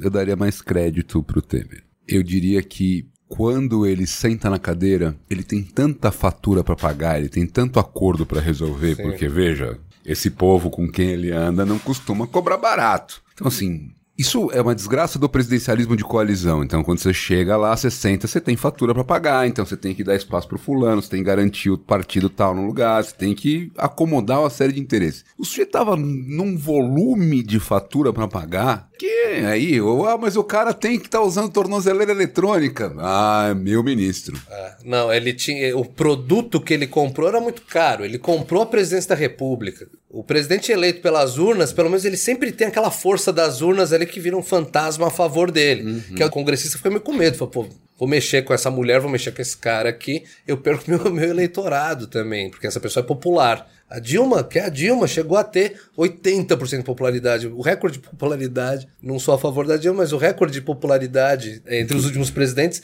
é dela. Então, né, em 2012 e tal. O Temer não, obviamente, né? Ele não tinha esse capital. Então, achei legal o Arthur ter levantado isso. O cara comprou um negócio que era muito caro e tinha que pagar. E até por isso que a gente vê na gravação, vamos falar aqui, na gravação ele tá lidando com o cara do jeito que provavelmente ele lida com todo mundo. Que é tipo, não, não, força, vai, vai nessa, vai nessa. Pode falar. Pô, tem que matar aquele cara. Não, bom, bom. usa, usa, usa 38, que 22 costuma ricochetear, né? Exato. O cara, que sabonete mesmo. Provavelmente é isso, né? É o dia a dia ali, né? Tal de um cara que, que é isso, é um cara que não ganhou uma eleição é um cara que. Aliás, é um cara que. Enfiou. É, e é um cara que historicamente vira suplente, fica na rabeira. Sim. O Temer nunca foi um deputadão. Né? Então, assim. Mas olha é só, é vocês estão falando que ele não tem apoio do Congresso. Mas ao mesmo tempo, pra gente conseguir fazer o impeachment, a gente estressou muito na época da Dilma isso. Que a questão não são as provas materiais, as provas concretas. A questão é uma, o julgamento de impeachment é um julgamento político. Se você não tem condições pelo povo, pelas ruas, pelo país, condições políticas, um fiapo vira prova cabal e é isso, e pronto. Ok, sabendo disso, que a gente acabou de passar, tá muito fresco na memória, a questão passa pouco por entender a gravação, passa pouco por entender juridicamente, né, criminalmente a gravação e tal, e passa mais por saber se ele tem ambiente em casa. Passa mais por saber se aquele congresso que temos hoje nesse momento passaria, porque a gente tem sete pedidos de impeachment na mão do Maia para ele decidir. nome. Exato. Falou. Mas é isso que eu, aí que a gente tem que chegar. Falou ou não? É o Maia que tem. É uma pessoa, da mesma maneira que era o Cunha na época da Dilma, e que foi todo o furdunço que foi, é uma pessoa que tem o poder de dizer se o processo de impeachment vai pra frente ou não. Essa pessoa é amigo do Temer. Sempre foi aliado do Temer. E aí, a gente tem um impeachment se a gente depende desse funil, se a gente depende dessa porteira e o guardião é um amigo do Temer? Na minha opinião, a gente consegue passar porque o PMDB não vai cair junto com o Temer. Ele vai cair sozinho. E o PMDB, para proteger o partido, vai fazer com que o Rodrigo Maia aceite. Porque vai ficar um nível de instabilidade, de ingovernabilidade, que não é interessante pro próprio PMDB. A não ser que eu esteja meio perdido, o Rodrigo Maia é do DEM. Uhum. O fiel dessa balança do Rodrigo Maia, ainda que ele seja pessoalmente muito próximo do, do Temer, o fiel dessa balança é o PSDB. Enquanto o PSDB não desembarcar, porque o, o PMDB é isso, é um bando de auto-interessados, eles são autocentrados, e sim, isso está mais claro. Quem conhece a história recente do país, você pensar que desde a redemocratização o PMDB é governo. Só Gente, um recorde. ontem tava eu, a uma da manhã, mandando mensagem pra esse cidadão, falando o que que é isso do Renan Calheiros, ele não é do PMDB, ele não é o fucking líder do PMDB no Senado, falando no Senado que o presidente tem que renunciar. Não, igual o Cunha, palhaçada igual o é Cunha essa, que era do gente? PMDB, que, que era Que o era partido do base. governo, que era a base ali, tá? foi eleito que junto. isso? Derrubando Ordem nessa mulher. bagunça. Não. Vamos lá. Mas- Não precisa votar tudo igual. É bom que tenha uma liberdade partidária para que você possa convencer as pessoas e, e, de fato, ter espaço para manobrar na hora de aprovar alguma lei e tal. Então, não é todo mundo votar fechado no partido. Acho saudável até. Agora, um mínimo, né, gente? É o presidente da República, que é do seu partido. Você é o representante do partido no Senado. Que você não saia pedindo a cabeça do presidente me parece bem razoável. Mas é isso, eles já eram, falando só de, de picuinha política, eles já eram tretados antes. Isso. E Não, mas- aí o Temer caiu, o Renan É, aproveitou. Os caras se odeiam. exatamente. Né, tal. Tudo bem, eu sei que eles se odeiam. E, assim, sabendo que PMDB é fisiologista, sabendo que eles estão sempre nos dois barcos, que eles nunca perdem. Então, é do interesse já do partido que metade fique de um lado e metade fique do outro, porque eles nunca vão perder, sempre tem alguém ganhando. Sabendo disso, sabendo da treta dos dois, ok. Ainda assim, o que aconteceu essa semana me pareceu bizarro, sabe? Não, é chocante. Mas isso é um sinal da falência do sistema partidário. É só, o, quem sabe, o PMDB seja um câncer em estado de metástase. Eu quero saber o que, que sistema- falta pro PSDB desembarcar. Por que, que ele ainda não desembarcou e se ele vai desembarcar? A pergunta, a, per- a per- a pergunta é muito boa. Eu acho que o que falta para o PSDB desembarcar é a coerência que a gente vê faltar no PSDB em vários casos. Os caras né, têm uma dificuldade tremenda ali tal, de conseguir escolher os próprios candidatos tal. Tipo, botaram o Alckmin de candidato quando para queimar, tipo, a, cúpula chegou numa das eleições, deixa o Alckmin ser candidato pra, só para dar, só para queimar Deixa esse né, menino ir tal, logo. E, tipo, é uns problemas do PSDB, ou em São Paulo mesmo ali, quer dizer, o Dória teve que fazer ali diabo ali e tal pra ser o candidato do partido e que todas as rusgas ficaram públicas, todo mundo, e todo mundo pessoa saiu, André Matarazzo saindo do partido e tal. O PSDB é um partido que carece de uma unidade, não é um PMDB, o PMDB é... É o caos. É isso, é igual, igual você falou, é metástase, é loucura. PMDB é cada um, cada um ali, até por isso... né, É um catadão de gente, É, cada um é faz o que quer, né? catadão, Não é tipo, tem desde- unidade ideológica, estratégica mesmo, Não, nada. E é o, assim, é o Jader Barbalho, é o Renan Calheiros e é o Requião. Assim, Maravilhoso. O Jarbas Vasconcelos. Assim, não existe quem. O cara, existe um PMDB. Não, existe um caminhão de PMDBs. Né? O pessoal do MR8, e- eles continuam no Tão lá, PMDB. É. Movimento revolucionário do, do- Exato, e que são pessoal stalinista, tal, pe- super stalinista, assim, então, tipo, tá lá, né? Ai, que bizarro, gente, não dá. Isso, isso Não, é, dá, então, né, eu, cara? eu só sei Não disso dá. porque eu tenho um amigo lá, entendeu? Então, é, senão eu não acreditava também. Você tem uma testemunha, não é um amigo, né? Sim, não, e, e O eu- cara ser do 8 já é uma testemunha.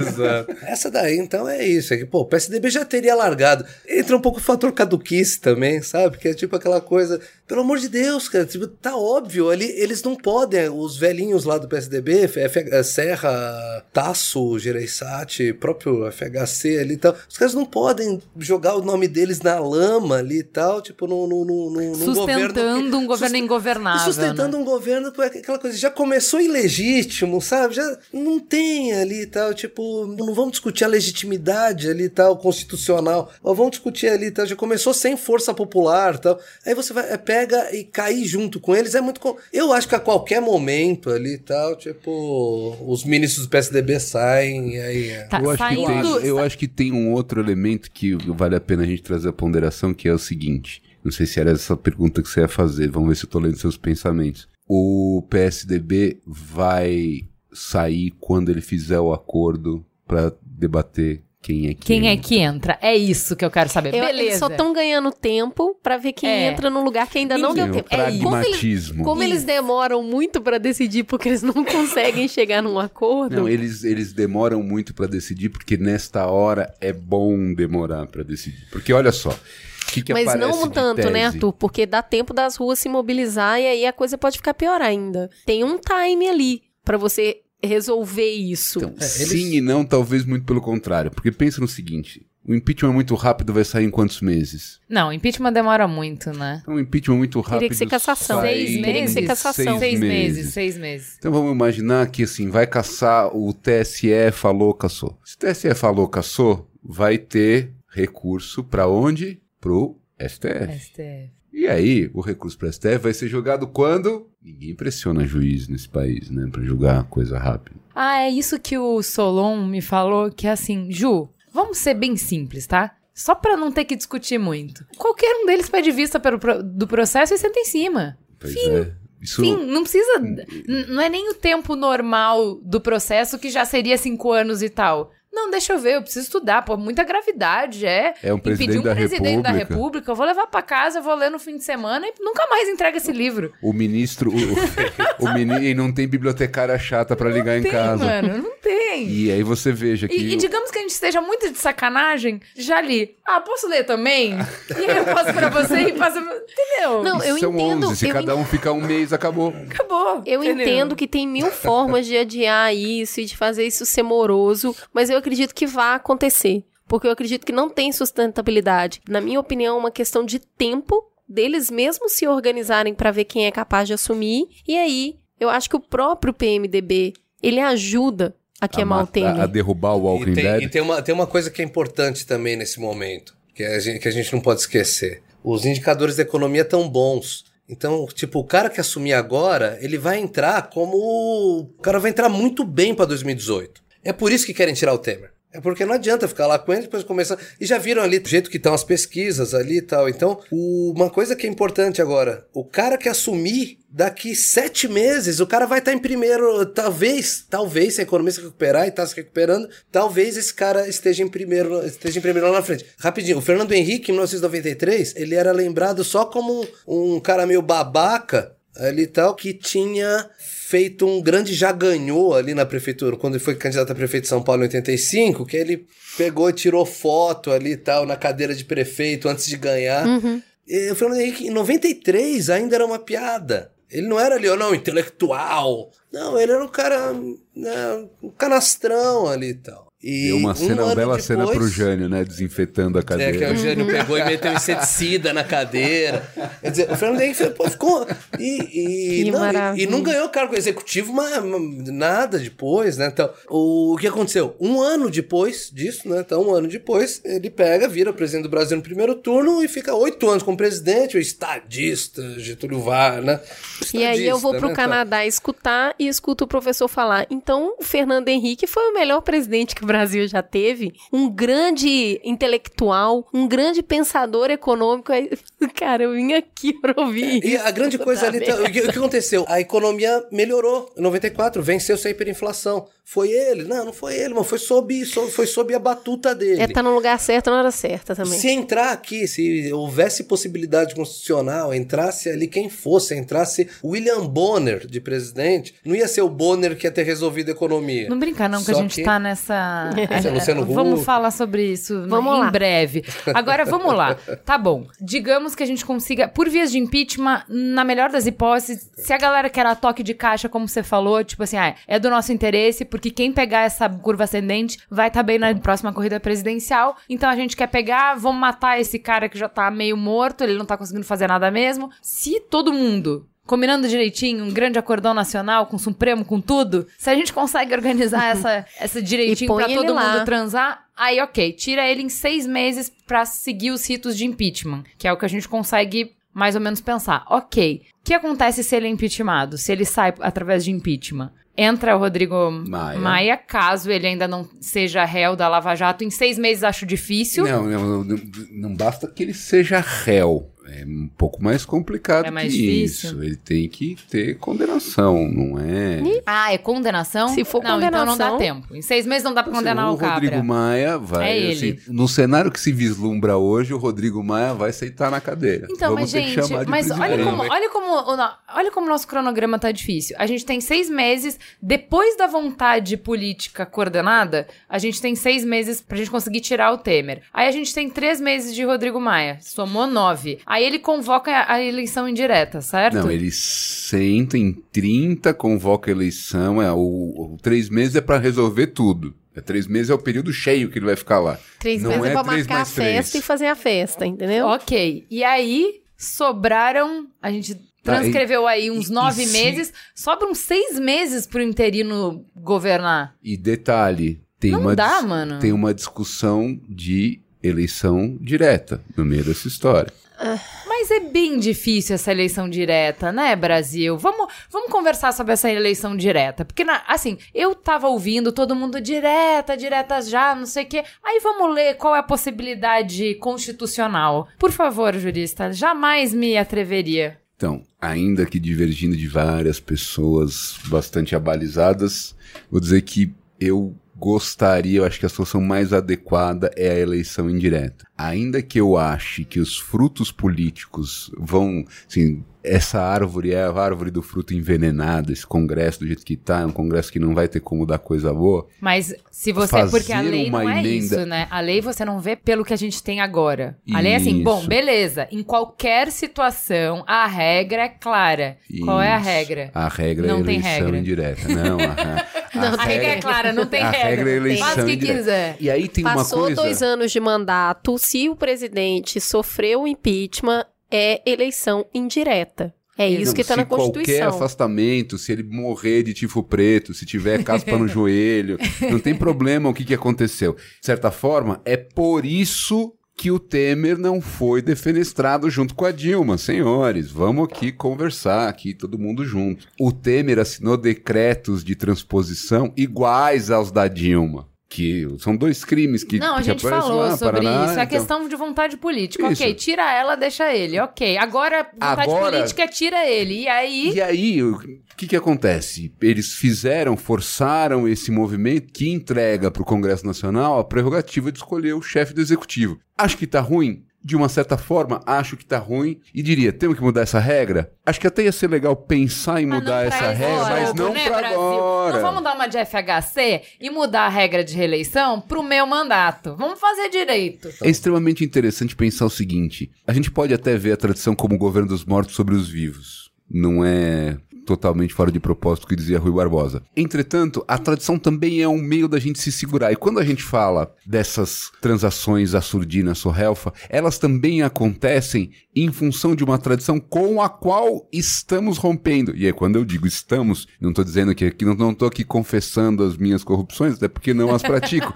Entretanto, existe uma mudança de cultura. Né? O sujeito que comprava o guarda tranquilamente, hoje o cara se constrange de comprar o guarda. Perfeito. E essa mudança de cultura, ela vai chegar na classe política, essa mudança de cultura, ela vai chegar na classe empresarial. Senhores, não adianta a gente tapar o sol com a peneira disso e nem achar que esse processo vai ser um processo que vai decorrer de uma situação judicial, do defenestramento de um presidente, de outro presidente. Não é assim.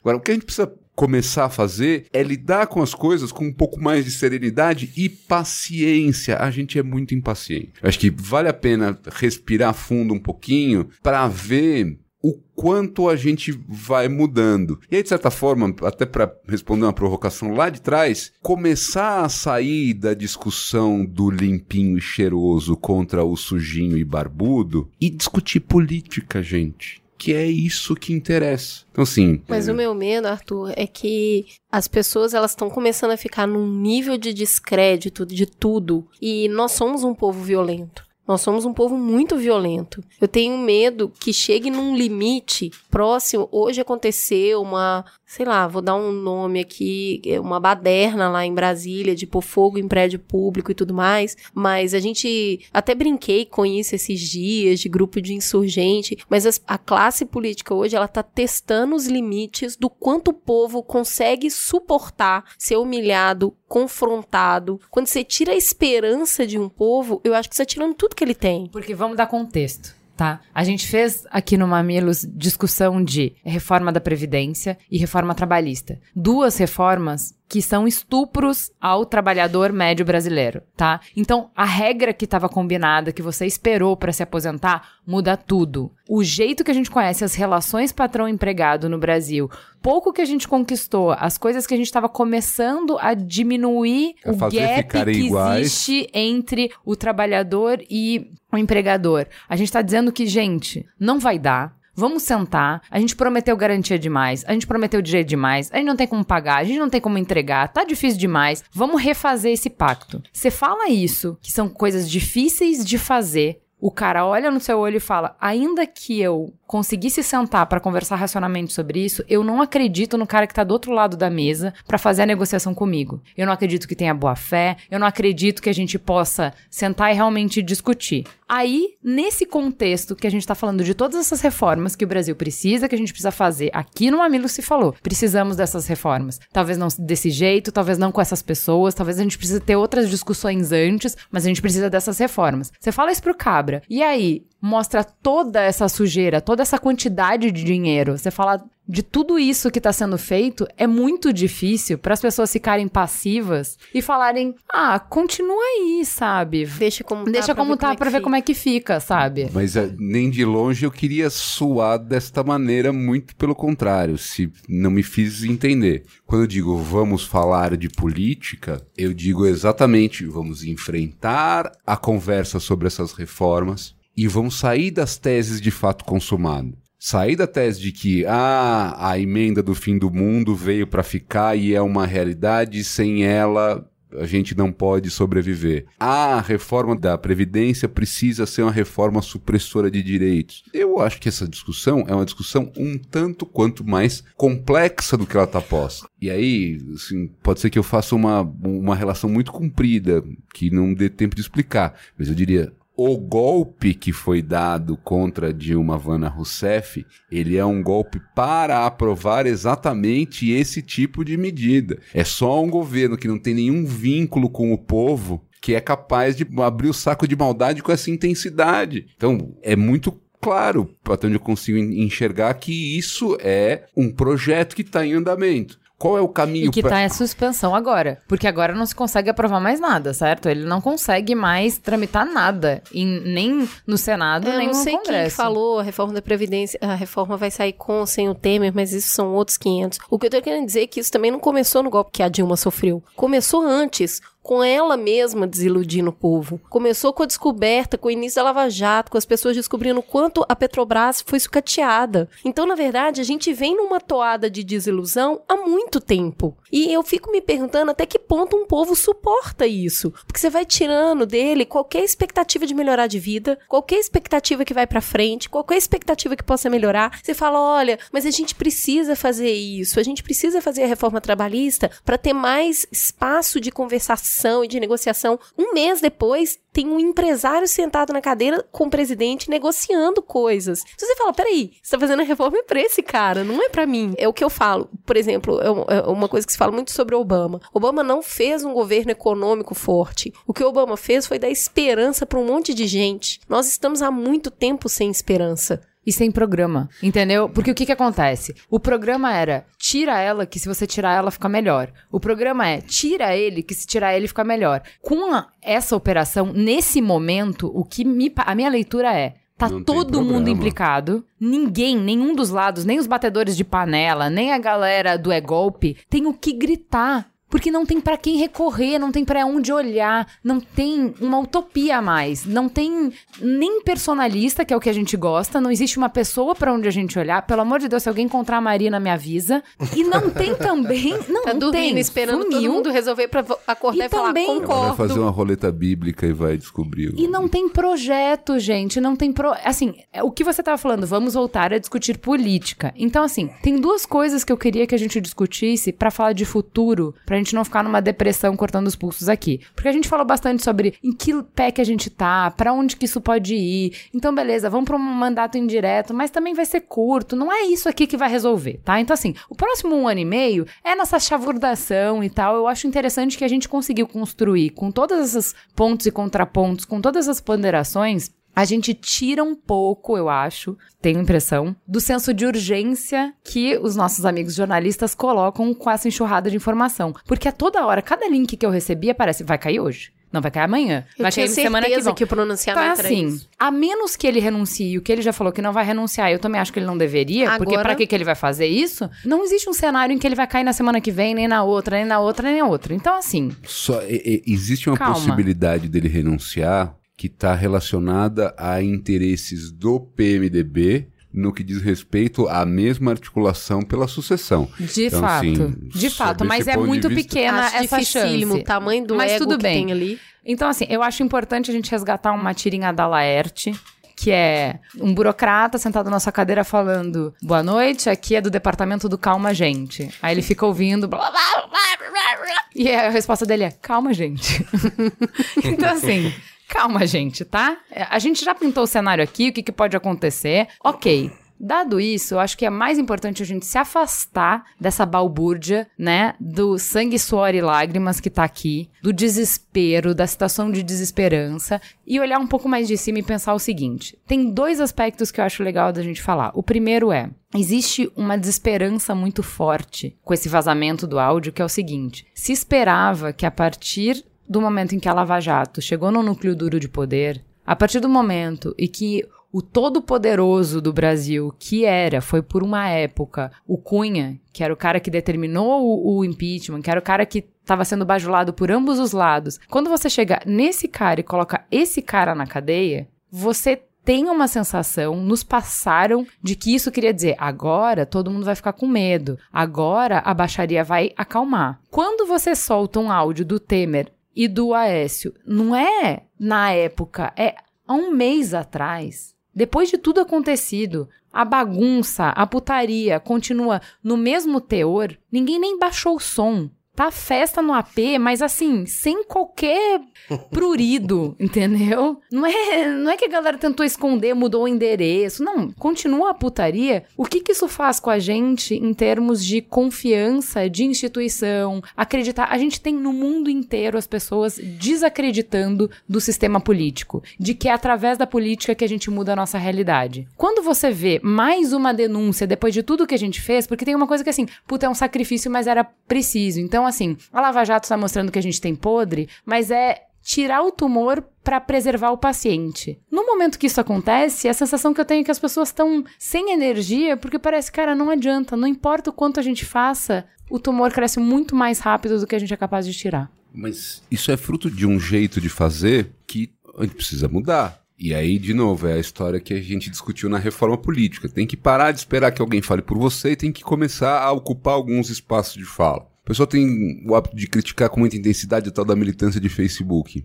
Eu acho que o que a gente precisa procurar é qualificar a militância de Facebook. Então, ah, ao invés da gente ficar compartilhando meme, vamos ter paciência de ler textão. Ao invés da gente ficar simplesmente divulgando qualquer foto de A ou de B, vamos entender que foto é essa, da onde é que vem, que que é, vamos qualificar o, o que a gente faz a cada dia. Porque não adianta a gente esperar a mágica de fora. Quando você fala assim, ah, eu tinha uma esperança na Dilma, e a Dilma, de certa forma, quando vem o episódio da Petrobras, ela demonstra que ela não correspondeu a essa esperança. Isso é um negócio estava muito claro para quem olhou o processo mais de perto. A Dilma fez concessões que são concessões políticas. E essas concessões políticas, elas iam dar chiado de comunicação. Eu não tô pensando na Petrobras. A Petrobras é um braço do PMDB em larga medida, ah, tem coisa tem, isso é mais complicado agora. Esse câncer é um câncer que tá lá, matou Paulo Francis, é um câncer de 500 anos.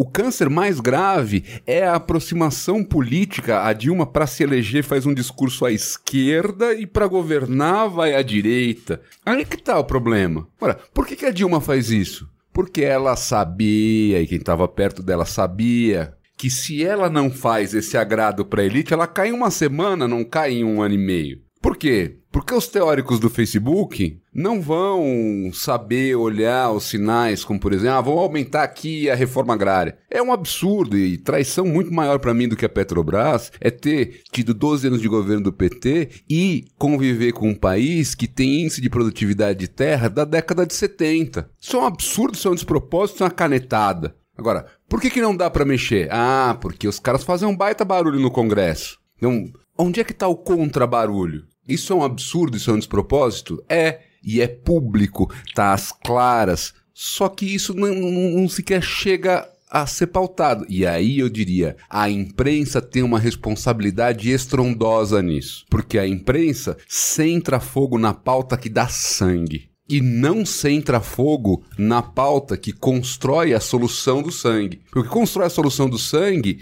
é mostrar que o SUS tem 50 milhões de problemas? Tem. Mas o SUS saiu do zero ao que tem hoje em 20 anos. Então, assim, isso é conquista. E aqui, quando eu falo desse longo prazo, estou falando de governo Sarney, estou falando de governo Collor, estou falando de governo Itamar, FHC, todo mundo. O SUS é uma construção real. É ruim? É. Antes era muito pior. Nossas avós não sabiam que era ter saúde pública. As pessoas morriam sem conhecer o médico. Ah, hoje tem que andar em três postos de saúde. É ruim ainda, tem que fazer, tem que ter. Não. A questão é, como é que a gente faz para melhorar? Onde é que tá o problema? Aí vem o médico de Cuba. Pô, o médico de Cuba é ruim. Tem que que vai fazer? Então pega o médico que forma na USP, põe uma bola de ferro no pé dele, manda trabalhar na periferia das cidades? Eu compreendo bem o que você está falando sobre todas as evoluções que a gente tem que fazer. Mas nesse discurso, inclusive, o que a gente vê é: nós temos. Não adianta trocar a pessoa e manter o sistema. Porque todo mundo que entrar, a hora que sentar na cadeira, vai ter um monte de fatura para pagar. Vai trocar o mosquito e é a mesma. Isso. Então, quer dizer, foi com, a,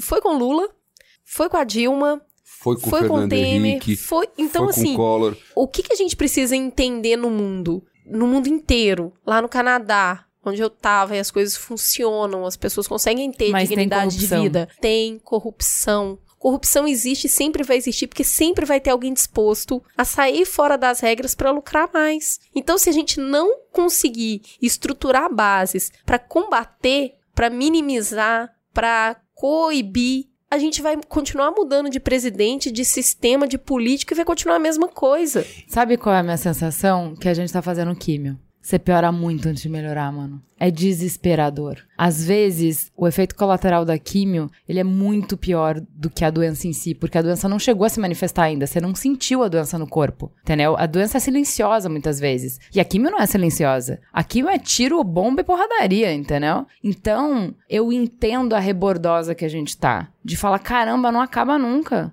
Caramba, tipo, não vai ficar pedra sobre pedra e, tipo, é só porrada o dia inteiro, porque é engraçado que, assim, mesmo eu sabendo que era assim, no dia que o chifre é botado na minha cabeça com toda a pompa e circunstância, mas dói. Mas você não sabia que você era corna, fia? Mas agora todo mundo sabe, né? É horrível na hora que oficialmente você coloca esse chapéu, é horrível. Assim, o que a Cris tá falando é, não existem soluções mágicas, existem processos, existem caminhos e a gente vai caminhar para isso. A Lava Jato, com todos os questionamentos que tem, escute nosso programa de Lava Jato para ponderar o que eu tô falando, mas com todos os questionamentos, ela tá colocando, tá prendendo gente que nunca foi presa, né? Sim, tá é a mudando a, regra do vez. jogo, gente. É a, prime é a primeira Não se, vez não se a sintam tá vendo. assim, né? Assim, é que eu acho que isso é perigoso pra uma próxima eleição. Tipo, ah, então é tudo a mesma merda. Então nunca vai melhorar. Gente, é a químio. O remédio é ruim, é amargo, você vai vomitar, é horrível, mas é pra melhorar. A gente tá, teoricamente, a gente tá tirando partes do corpo, a gente tá tirando, cortando na carne, mas para que justamente a gente tenha um ambiente mais saudável para discutir política no futuro, Porque certo? Essa, porque essa é a coisa, você pega ali, você pega a República de Curitiba, tudo isso, tem problemas? Tem. Mas não são os caras que estão pegando e fazendo isso para poder roubar eles, para que eles possam ser os Sim. próximos ladrões. Exato. Que era mais ou menos o que a gente sempre Exato, vê. sim. Que, ah, na saída do Temer mesmo ali e tal, tipo, pô, o Congresso quer pegar, quer colocar um deputado ali mais baixo clero ali e tal, pra poder reorganizar toda a grana, tudo ali. E continuar a mesma nesse daí eu coisa. sei que é, é perigoso mesmo ali tal, tipo, você ter Batman, isso é, isso é, isso é um E perigo. criar jacaré em banheira, né? Sim, sim, é um perigo. Mas, tipo, eu não acharia positivo assim, tá? A gente falar, não, então, então para tudo. Parou, parou, melou, melou, melou. solta, solta todo mundo. Tipo, não. Não põe a criança que- fora com a água suja do banho, certo? Certo? Pois é. Então condene as práticas, corrige, mas não condena a operação em si e muito menos os resultados que ela atingiu. Não, porque é isso. Chegamos tipo, assim, aí? Até duas semanas atrás ali, tá? Eu pegava e via boa parte das pessoas que eu conheço, a maioria das pessoas que eu conheço, elas acreditavam piamente ali e tal, que era tudo um processo para eleger o Aécio. Sim, O Aécio tá morto. sim. Então, tipo. Que Deus Não- o tem. Deixando bem claro, não apenas ele, tá? Sim, mas só- é que só isso, falei Aécio o, o, pro- as o partido dele. todo mundo falava, As se a pessoas Dilma colocavam sair... foto do Moro junto com a Aécio ali e tal. Não, mas é que assim, poderia ser, ah, a gente queima um dedo pra proteger os outros. Então, assim, ok, coloquei o Aécio na fogueira mesmo, mas isso continua fazendo parte do plano pra colocar o próximo sucessor do PSDB. Gente, Ah, já tá cara, todo uma hora- mundo uma hora ele vai implicado. Um tiro na cabeça Não, ali veja, e fala, não, só dá um tiro tem na um- cabeça pra poder prender Só o... tem um detalhe factual que precisa ser observado. Não existe nenhum desenvolvimento curitibano que atinge o PSDB. Todos os desenvolvimentos que atingem o PSDB surgiram no STF. Em Curitiba, as coisas morrem em Mas não é perfeito. silêncio. Não, Mas não tô é. dizendo que não é perfeito. Eu tô dizendo que essa ideia de que o que aconteceu com a S é fruto da Lava Jato é uma ideia que parte de um equívoco. Da mesma maneira que quando o Ju falava que ah, o Cunha era incensado pelos dois lados ou o Cunha era a base do governo Dilma. Não. O Cunha bateu chapa com Arlindo Quinalha, ele era o candidato do governo. O Cunha era um camarada que, ainda que de um partido da base do governo, posou de candidato independente. Sim, que aí foi que começou o problema É, todo. exatamente. Então, assim, Arrogância da pega, né? é. Nossa. Agora, o fato é o seguinte: tem coisa interessante? Tem. Mostrou o sistema da Odebrecht. O que aparece agora em Brasília é metodologicamente desdobramento da Lava Jato. Do ponto de vista metodológico, sim. Mas são operações.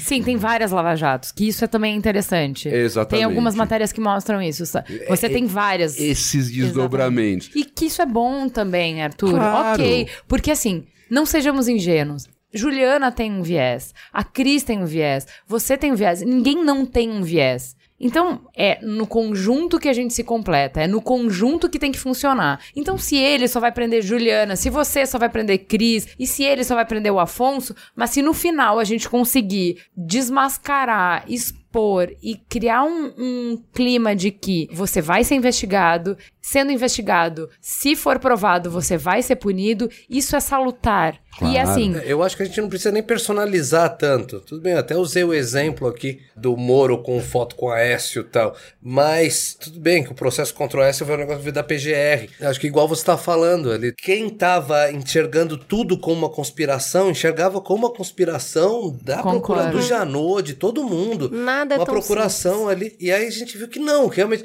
tem interesse ali tal. Tem interesse tudo lado, tem interesse interesse. do outro. Ok. Mas a gente produziu ali que meio que sobrou pra todo mundo, né? Concordo, concordo. E aí, ok, eu acho que a gente cobriu bem a questão de essa sensação estranha de que, ao mesmo tempo em que a gente deveria estar exultante, porque finalmente a impunidade tá cedendo no Brasil, não é essa sensação. Nesse momento, a gente só tá esmagado sob o peso do problema, do tamanho da nossa vergonha, do tamanho do sangramento que a gente tem com corrupção. Né? Eu acho que essa ressaca moral a gente consegue entender aqui e o que fazer com ela. A gente tem um outro step que, assim, não é agora que a gente tá preocupado. A gente tem que estar tá preocupado com 2018, com eleições diretas, com de fato quem vai controlar o futuro do nosso país daqui quatro anos. E se a gente pensar no desdobramento da Lava Jato, assim, não tá aqui nada do que a gente falou, tá qual foi o esquema da JBS declarado nessas delações. O NBW, o último NBW, falou exatamente sobre isso. Eles falaram de uma matéria da Piauí que explicava tudo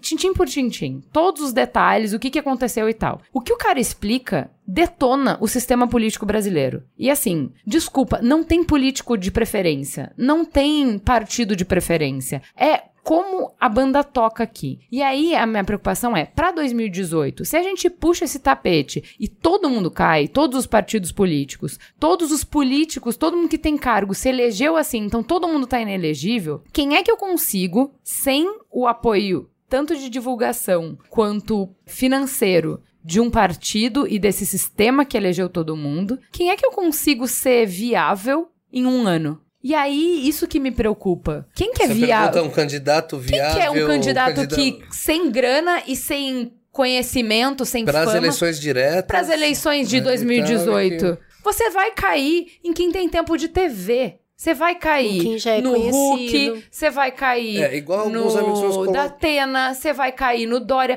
O que eu tô falando é o seguinte: a gente tem um problema que eu acho que é muito maior do que resolver quem vai sentar nessa cadeira hoje, que é resolver assim, no longo prazo, como projeto de país, passada a crise, quem é que nos representa? Quem a gente quer? Qual é o sistema de representatividade? Quem honra aquela cadeira de presidente? Qual o projeto político que a gente tem? Quais são as possibilidades? O que, que existe de liderança no Brasil se a gente tirar todo mundo que tá aí porque tá todo mundo contaminado? É até por isso que o Bolsonaro tava quase liderando. Tá implicado tava... também. Não, não, é até por isso que o Bolsonaro tava liderando ali e tal, entre Tava em segundo lugar, né, tal, e liderando entre quem tinha a superior só, completa só e tal. E agora também não vai estar tá mais. Não. Porque entre, entre o ponto que você colocou, que eu, que eu acho, acho, pô, acho sensacional, que é isso, você tá tendo uma metralhada. Bolsonaro, há dois dias ali e tal, o cara deve ter perdido metade das intenções de voto que ele tinha já por causa dele com a JBS, que foi justamente pego por um cara que a direita curte pra caramba. Eu tá? acho importante então... levantar isso muito rápido, que é isso que a Juliana tá falando, que é a forma como a gente vota. A gente já falou isso aqui no programa de reforma política, mas retomando esse ponto, o Renan Calheiros, ele foi presidente do Senado, é o terceiro mandato consecutivo dele. Ele ocupou antes deputado federal duas vezes, ele soma 32 anos no Congresso Federal. O ex-presidente da Câmara e atual sem mandato, o Henrique Eduardo Alves, tem 11 mandatos consecutivos,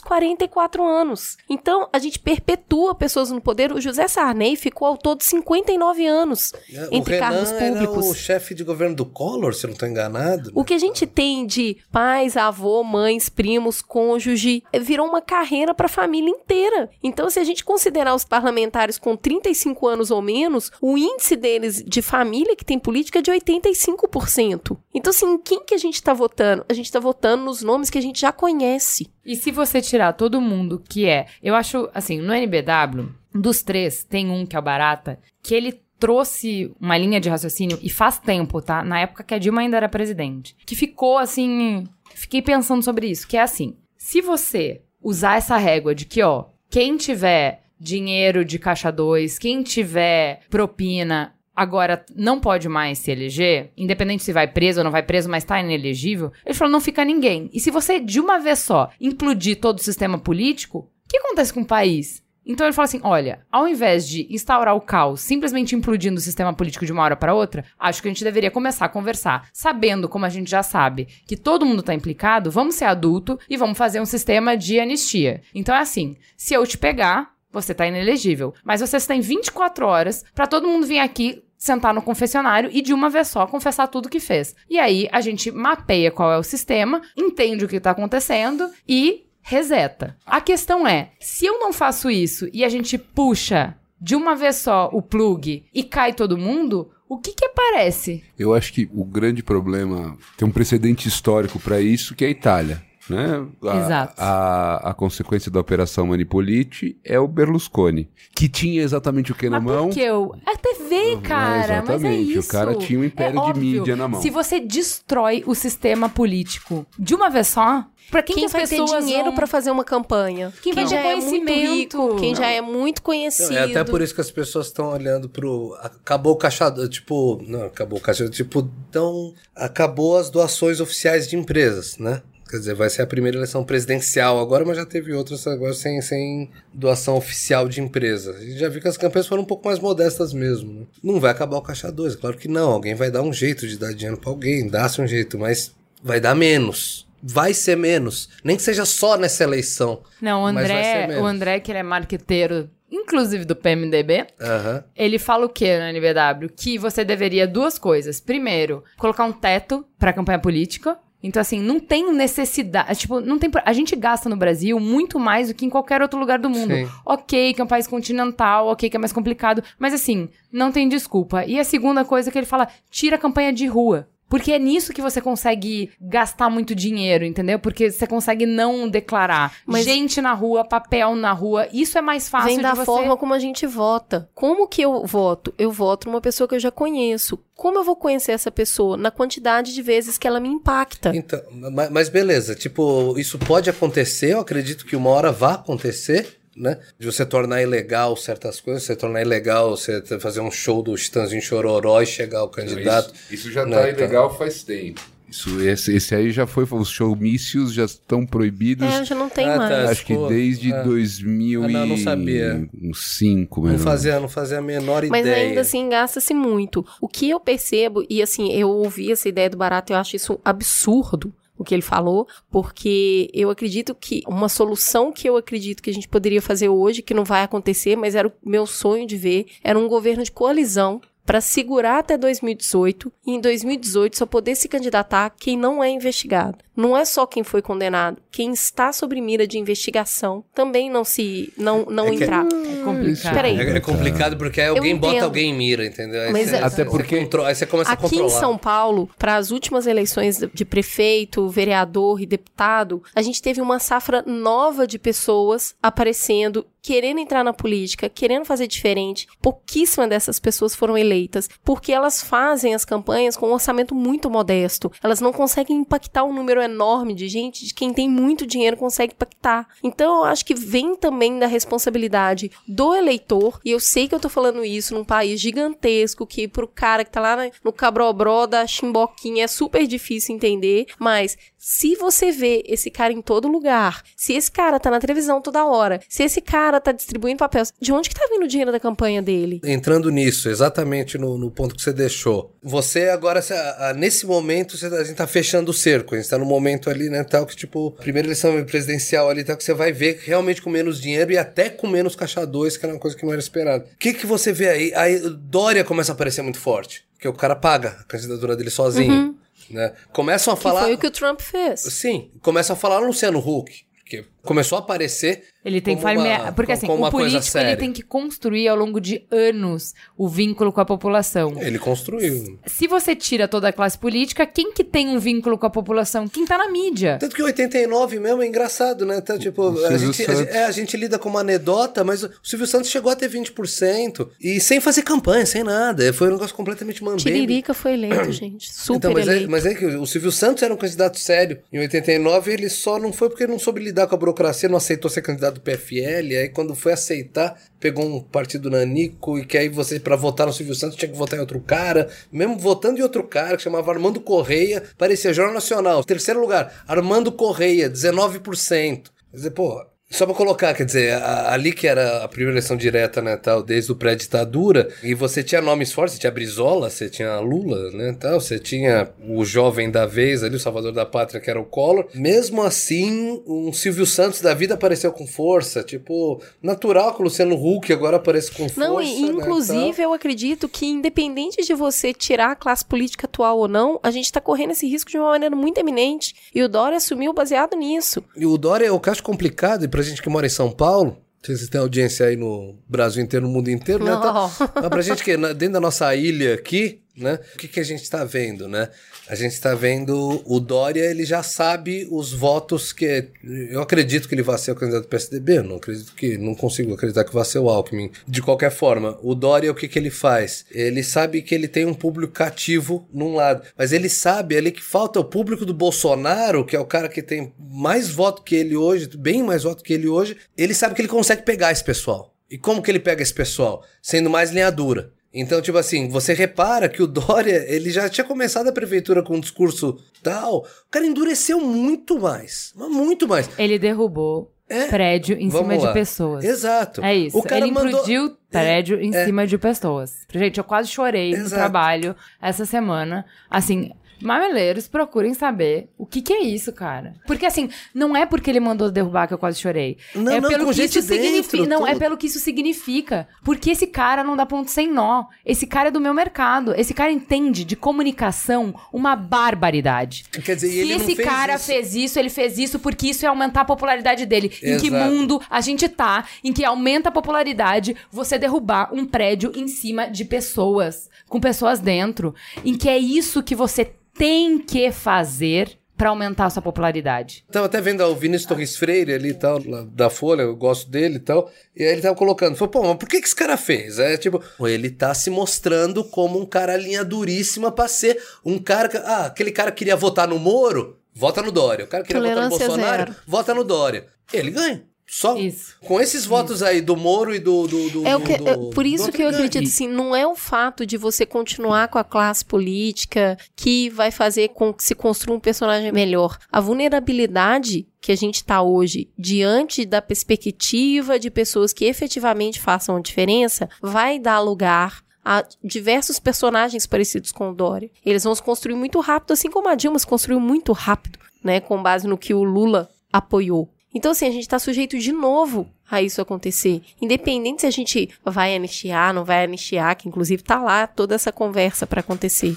Me parece que o eleitor precisa chamar isso a sua responsabilidade. E eu acho que a ponderação que está feita aqui em relação ao Dória é muito interessante, porque o Dória tem uma proposta política. Ele está se mostrando politicamente. E aqui. A gente não concorda, mas, mas é é isso. isso, né, é isso. Bom serviço. Então, não, é, é para mim, Arthur, ele é muito pragmático. Justo. Ele é o Não, cara é do isso mesmo. piar. Justo. tá? É tudo que eu mais odeio nesse mundo. Esse Ele- cara, ele não, tem, ele não quer chegar em lugar nenhum. É assim, ele não quer construir nada. Ele quer chegar na última cadeira. E ele vai fazer o que for preciso pra chegar na última cadeira. O que a me gente tá dói vendo- não é ele querer chegar na última cadeira. É o que a gente tá dizendo que ele precisa fazer pra chegar na última cadeira. É o que isso fala sobre nós, não o que fala sobre ele. Ele eu já sei quem é.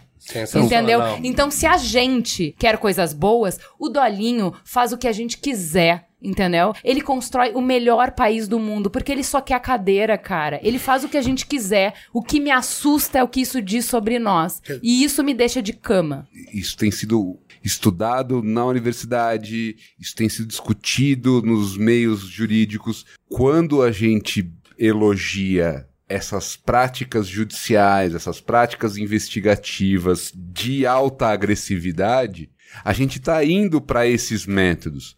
A gente costuma colocar, por exemplo, os- as pessoas que apoiaram o regime nazista na conta de loucos, né? Hoje em dia isso é muito tranquilo. Eu gosto de lembrar que meu avô, um homem que eu amo, beijo avô, ainda chamava no meio da década de 80 o golpe de 64 de revolução. O que que isso significa? A narrativa de que aquilo foi golpe só entrou na cabeça dele, só pôde entrar na cabeça dele 30, 40 anos depois, depois de acabado, consumado, resolvido. Então, assim, e, e não é um homem burro, não é um homem louco, não é um homem violento, não é um homem que acredite nisso. A gente pode pensar em outro exemplo. Vou pegar um exemplo importado da Alemanha, já que o pessoal gosta de coisa importada. Tem um homem chamado Martin Heidegger, um dos maiores filósofos do século XX, nazista. Nazistinha, de expulsar o orientador dele, que era judeu da faculdade, brigar com a namorada, mandar a namorada embora porque era judia. Pediu desculpa depois. Nazista. Essas coisas, ninguém apresenta um crachá de monstro. A monstruosidade, ela entra vestida de boas intenções. Então, o que a gente precisa botar na cabeça? E é nessa hora que a gravidade do que a Juliana falou é, é total.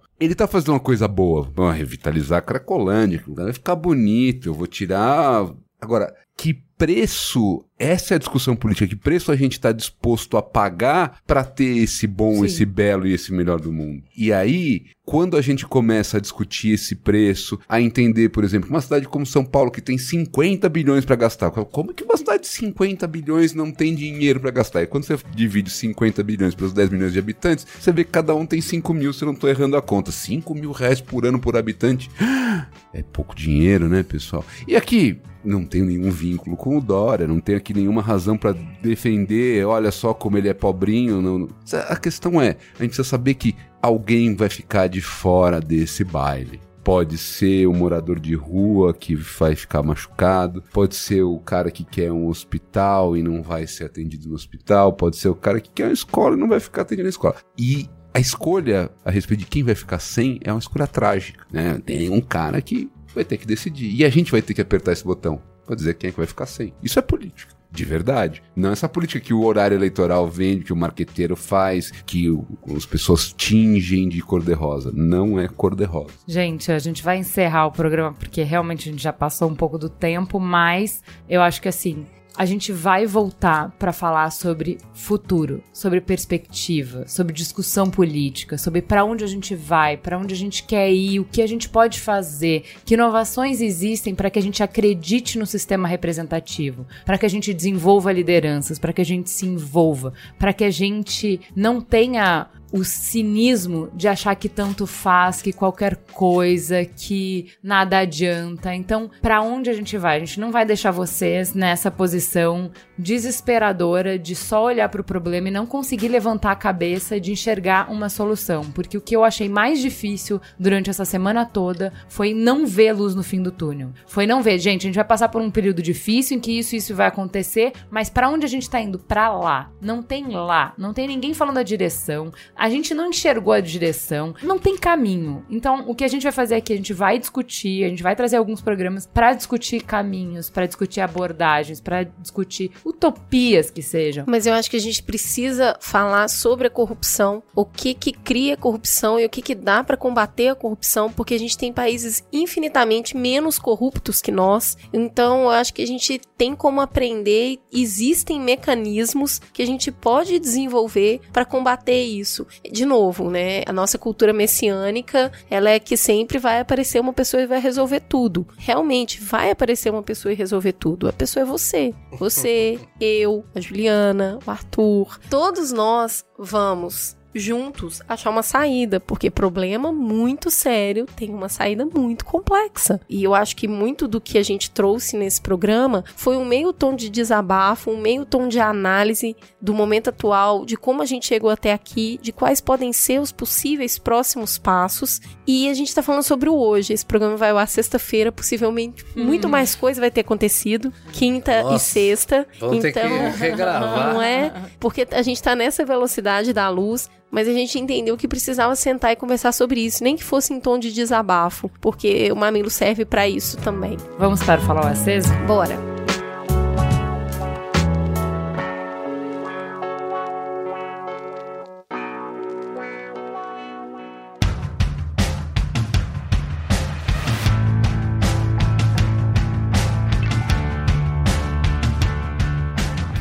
Vamos então para o farol aceso? Ju, o que, que você manda de bom? Eu queria indicar a série Dear White People. Eu consegui assistir só na última semana. É uma série deliciosa. Os episódios são super curtos, acho que meia hora cada um. Então, assim, você assiste um monte na sequência. Eu não conseguia parar de assistir, foi binge watching total, assim. O que eu acho interessante, assim, tem uma discussão em primeiro plano que é sobre raça, que é uma discussão que não é didática no sentido de ser dogmática, de ser uma mão pesada. É uma história, tem um enredo, faz sentido. Eu acho que eles conseguem contar as coisas de maneira a você se colocar no lugar do personagem. Eu acho que isso é o lindo da ficção que você pode ser várias pessoas. Então, a ficção te leva para mundos que você não conhece e faz você ter empatia por situações que você não imaginaria que você conseguiria se colocar no lugar daquela pessoa. Então, assim, eu acho que essa série, ela conseguiu ser muito didática para mim. Então, eu me importei com cada um dos personagens, eles conseguiram me fazer entender como era o mundo deles, como eles se sentiam, e eu pude vivenciar tudo com eles. Então, assim, Eu achei a série sensacional. Cada episódio é feito sob o ponto de vista de um dos personagens. Os personagens todos são fantásticos, todos são apaixonantes. Ela tem ritmo, ela é linda, a trilha é ótima. Então, assim, eu não entendo como não estamos todos falando dessa série. Eu tô apaixonada, acho que é a melhor série que eu assisti nos últimos tempos. A série que eu mais gostei, que eu mais me conectei. E por causa dela, eu tô assistindo finalmente The Get Down. Porque eu achei que ia ser uma série que eu não ia entender nada, que eu não tenho as referências e tal, e eu tava na pegada do Dear White People. Eu acho que assim, Dear White People é muito mais didática, ela é muito mais é, acessível. Então, se eu fosse recomendar, recomendaria para começar por ela. Vamos lá.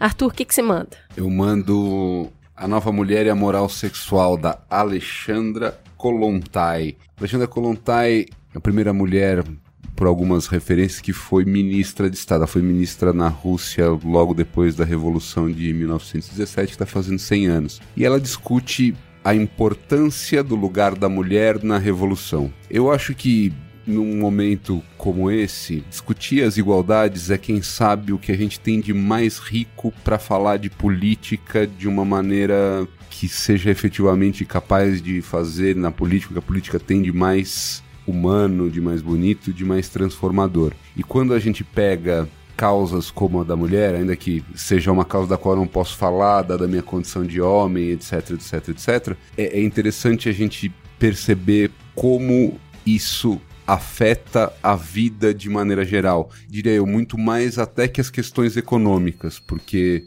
numa revolução vitoriosa, como a revolução russa do no começo do século XX, ainda ficaram traços da sociedade patriarcal. Não tenho isso formulado de maneira completa, mas eu imagino que numa sociedade onde não exista sexismo, onde não exista racismo, onde não exista esse tipo de desigualdade, qualquer outra situação fica muito fácil da gente lidar. Eu diria que lendo esse livro a gente vai ver que é praticamente impossível a gente pensar como que um mundo que teve Alessandra Kolontai no começo do século XX ainda trata as mulheres como a gente as vê tratadas hoje. Então acho que isso é um bom caminho para a gente pensar a política de verdade do jeito que a gente precisa para resolver o que a gente falou antes. Boa. Vê-se o que, que você manda? Eu queria indicar um seriado que. Um seriado, uma coisa um pouco mais pop aqui, só que tem a sua profundidade, vamos dizer. É um seriado que tem no Netflix, é o Billions,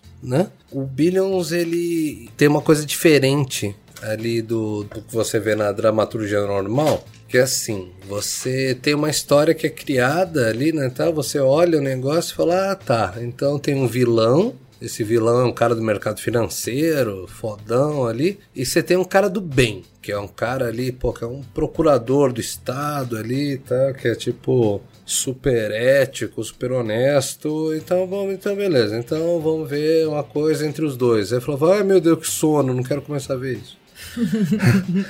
Depois umas indicações ali e tal, comecei a assistir. Você vê que na trama ali o mega investidor malvado, ele é uma pessoa igual você, e que o procurador do estado bonzinho ele é uma pessoa igual você. Logo, os dois têm muitas falhas igual você tem, os dois têm muitos acertos igual você tem também. Então, quer dizer, você né, é uma das raras vezes ali tá, que você vê num produto feito para consumo de massa, você nem ter uma luta do bem contra o mal, não, não, existe bem, não existe mal, existe uma realidade com a qual a gente tem que lidar, que acho que bate um pouco até do que a gente conversou aqui na mesa, né, tal, que às vezes é menos maniqueísmo e mais ali, isso ela, não, o cara tem o interesse dele, se eu tenho interesse dele. Isso tem ali e além dessa parte filosófica, né, tá? Eu gosto muito de economia, me incomoda muito ali, tal, tipo, eu vi até filme, filmes recentes, tudo mais, que aí pega e fala, ai, não, esse negócio de economia é muito complicado, é melhor gente não, não, não vamos explicar muito isso, não, tá? É muito complicado. Lá não, lá o negócio, pô, vai direto, eles, pô, tem um Série nível adulto. De, é, tem um certo nível de didatismo ali e tal, mas tipo, pô, explica, explica ali, tá, um pouco por que que as coisas de mercado financeiro, de Wall Street, de tudo mais ali, o que que aquilo, onde estão os problemas ali, como que aquilo opera. Ele não tem vergonha, sabe? Tipo, de, de tentar explicar. Ele pega e explica. E isso é uma coisa muito legal. Mas é isso. O principal ali é você pegar e ver uma coisa que nos últimos 10 anos está sendo tra tratado como maniqueísmo puro. Você tem ali, pô, especuladores ali, tá, que são agentes do mal e agentes do bem do outro lado, e você entender que não, não é bem assim. O agente do bem, ele tem ambições eventualmente que são mais tão ou mais Nocivo. perversas do que aquele cara que você acreditava que era mal e o cara que você acreditava que era mal ali Contribui de alguma forma para construir a economia que Per- beneficia a todos. Exatamente, quer dizer, você tem os dois lados. É por isso que eu queria indicar isso. Muito Ótimo. bom. E você, Cris? Caiu na minha mão um livro pequenininho que eu li numa sentada porque era a única coisa que tinha disponível para ler em 10 horas de voo, porque eu esqueci o meu livro em casa. Eu achei esse livro dentro do avião. O nome do livro é Não Aguento Meu Emprego: Como Viver Bem em um Ambiente de Trabalho que Faz Mal. O livro é resultado de uma pesquisa de muitos anos de dois coachings lidando com diversas pessoas que trabalham em ambiente de trabalho muito tóxico e elas querem mudar a situação ou querem mudar de emprego. Eles conseguem analisar diversos discursos de situações diferentes de como as pessoas são impactadas por chefes tóxicos, pouco preparados, como que essa dinâmica acontece dentro do mercado de trabalho. O livro é da editora Cristão, é um livro bem interessante. Inclusive, eles passam por desafios dentro de instituições religiosas, sabe? Como que independente de onde você trabalha, existem situações, ambientes corporativos difíceis de lidar. Eu acho um livro muito importante para funcionário ler, conseguir entender como que em diversos aspectos a saúde mental e física dele pode ser impactado pelo trabalho e para diversos coordenadores e gerentes lerem, porque muitas vezes, inclusive, ele traz isso no livro, pessoas que conseguiram sentar e dar um feedback claro para o gestor e o gestor conseguir mudar também a partir daquele feedback. Então, o livro assim é um livro que eu entendi que ele ajuda gestores a não cometer erros e ajuda funcionários a lidarem com situações que são complexas. É, porque a gente falou sobre isso outro dia aqui, né? Trabalho, mercado de trabalho, como o trabalho é importante pra gente. E de repente ler esse livro, esse é um livro de, sei lá, deve ter umas 160 páginas. Eu achei que valeu muito a pena compartilhar, assim. Eu acho que até pra poder identificar situações abusivas que muitas vezes acha que o problema é com você. Então, recomendo aí, o nome do livro é Não Aguento o Meu Emprego, do Paul White e do Gary Chapman. É isso aí. Temos um programa de novo com o nosso sotaque preferido. e até a próxima. Um beijo!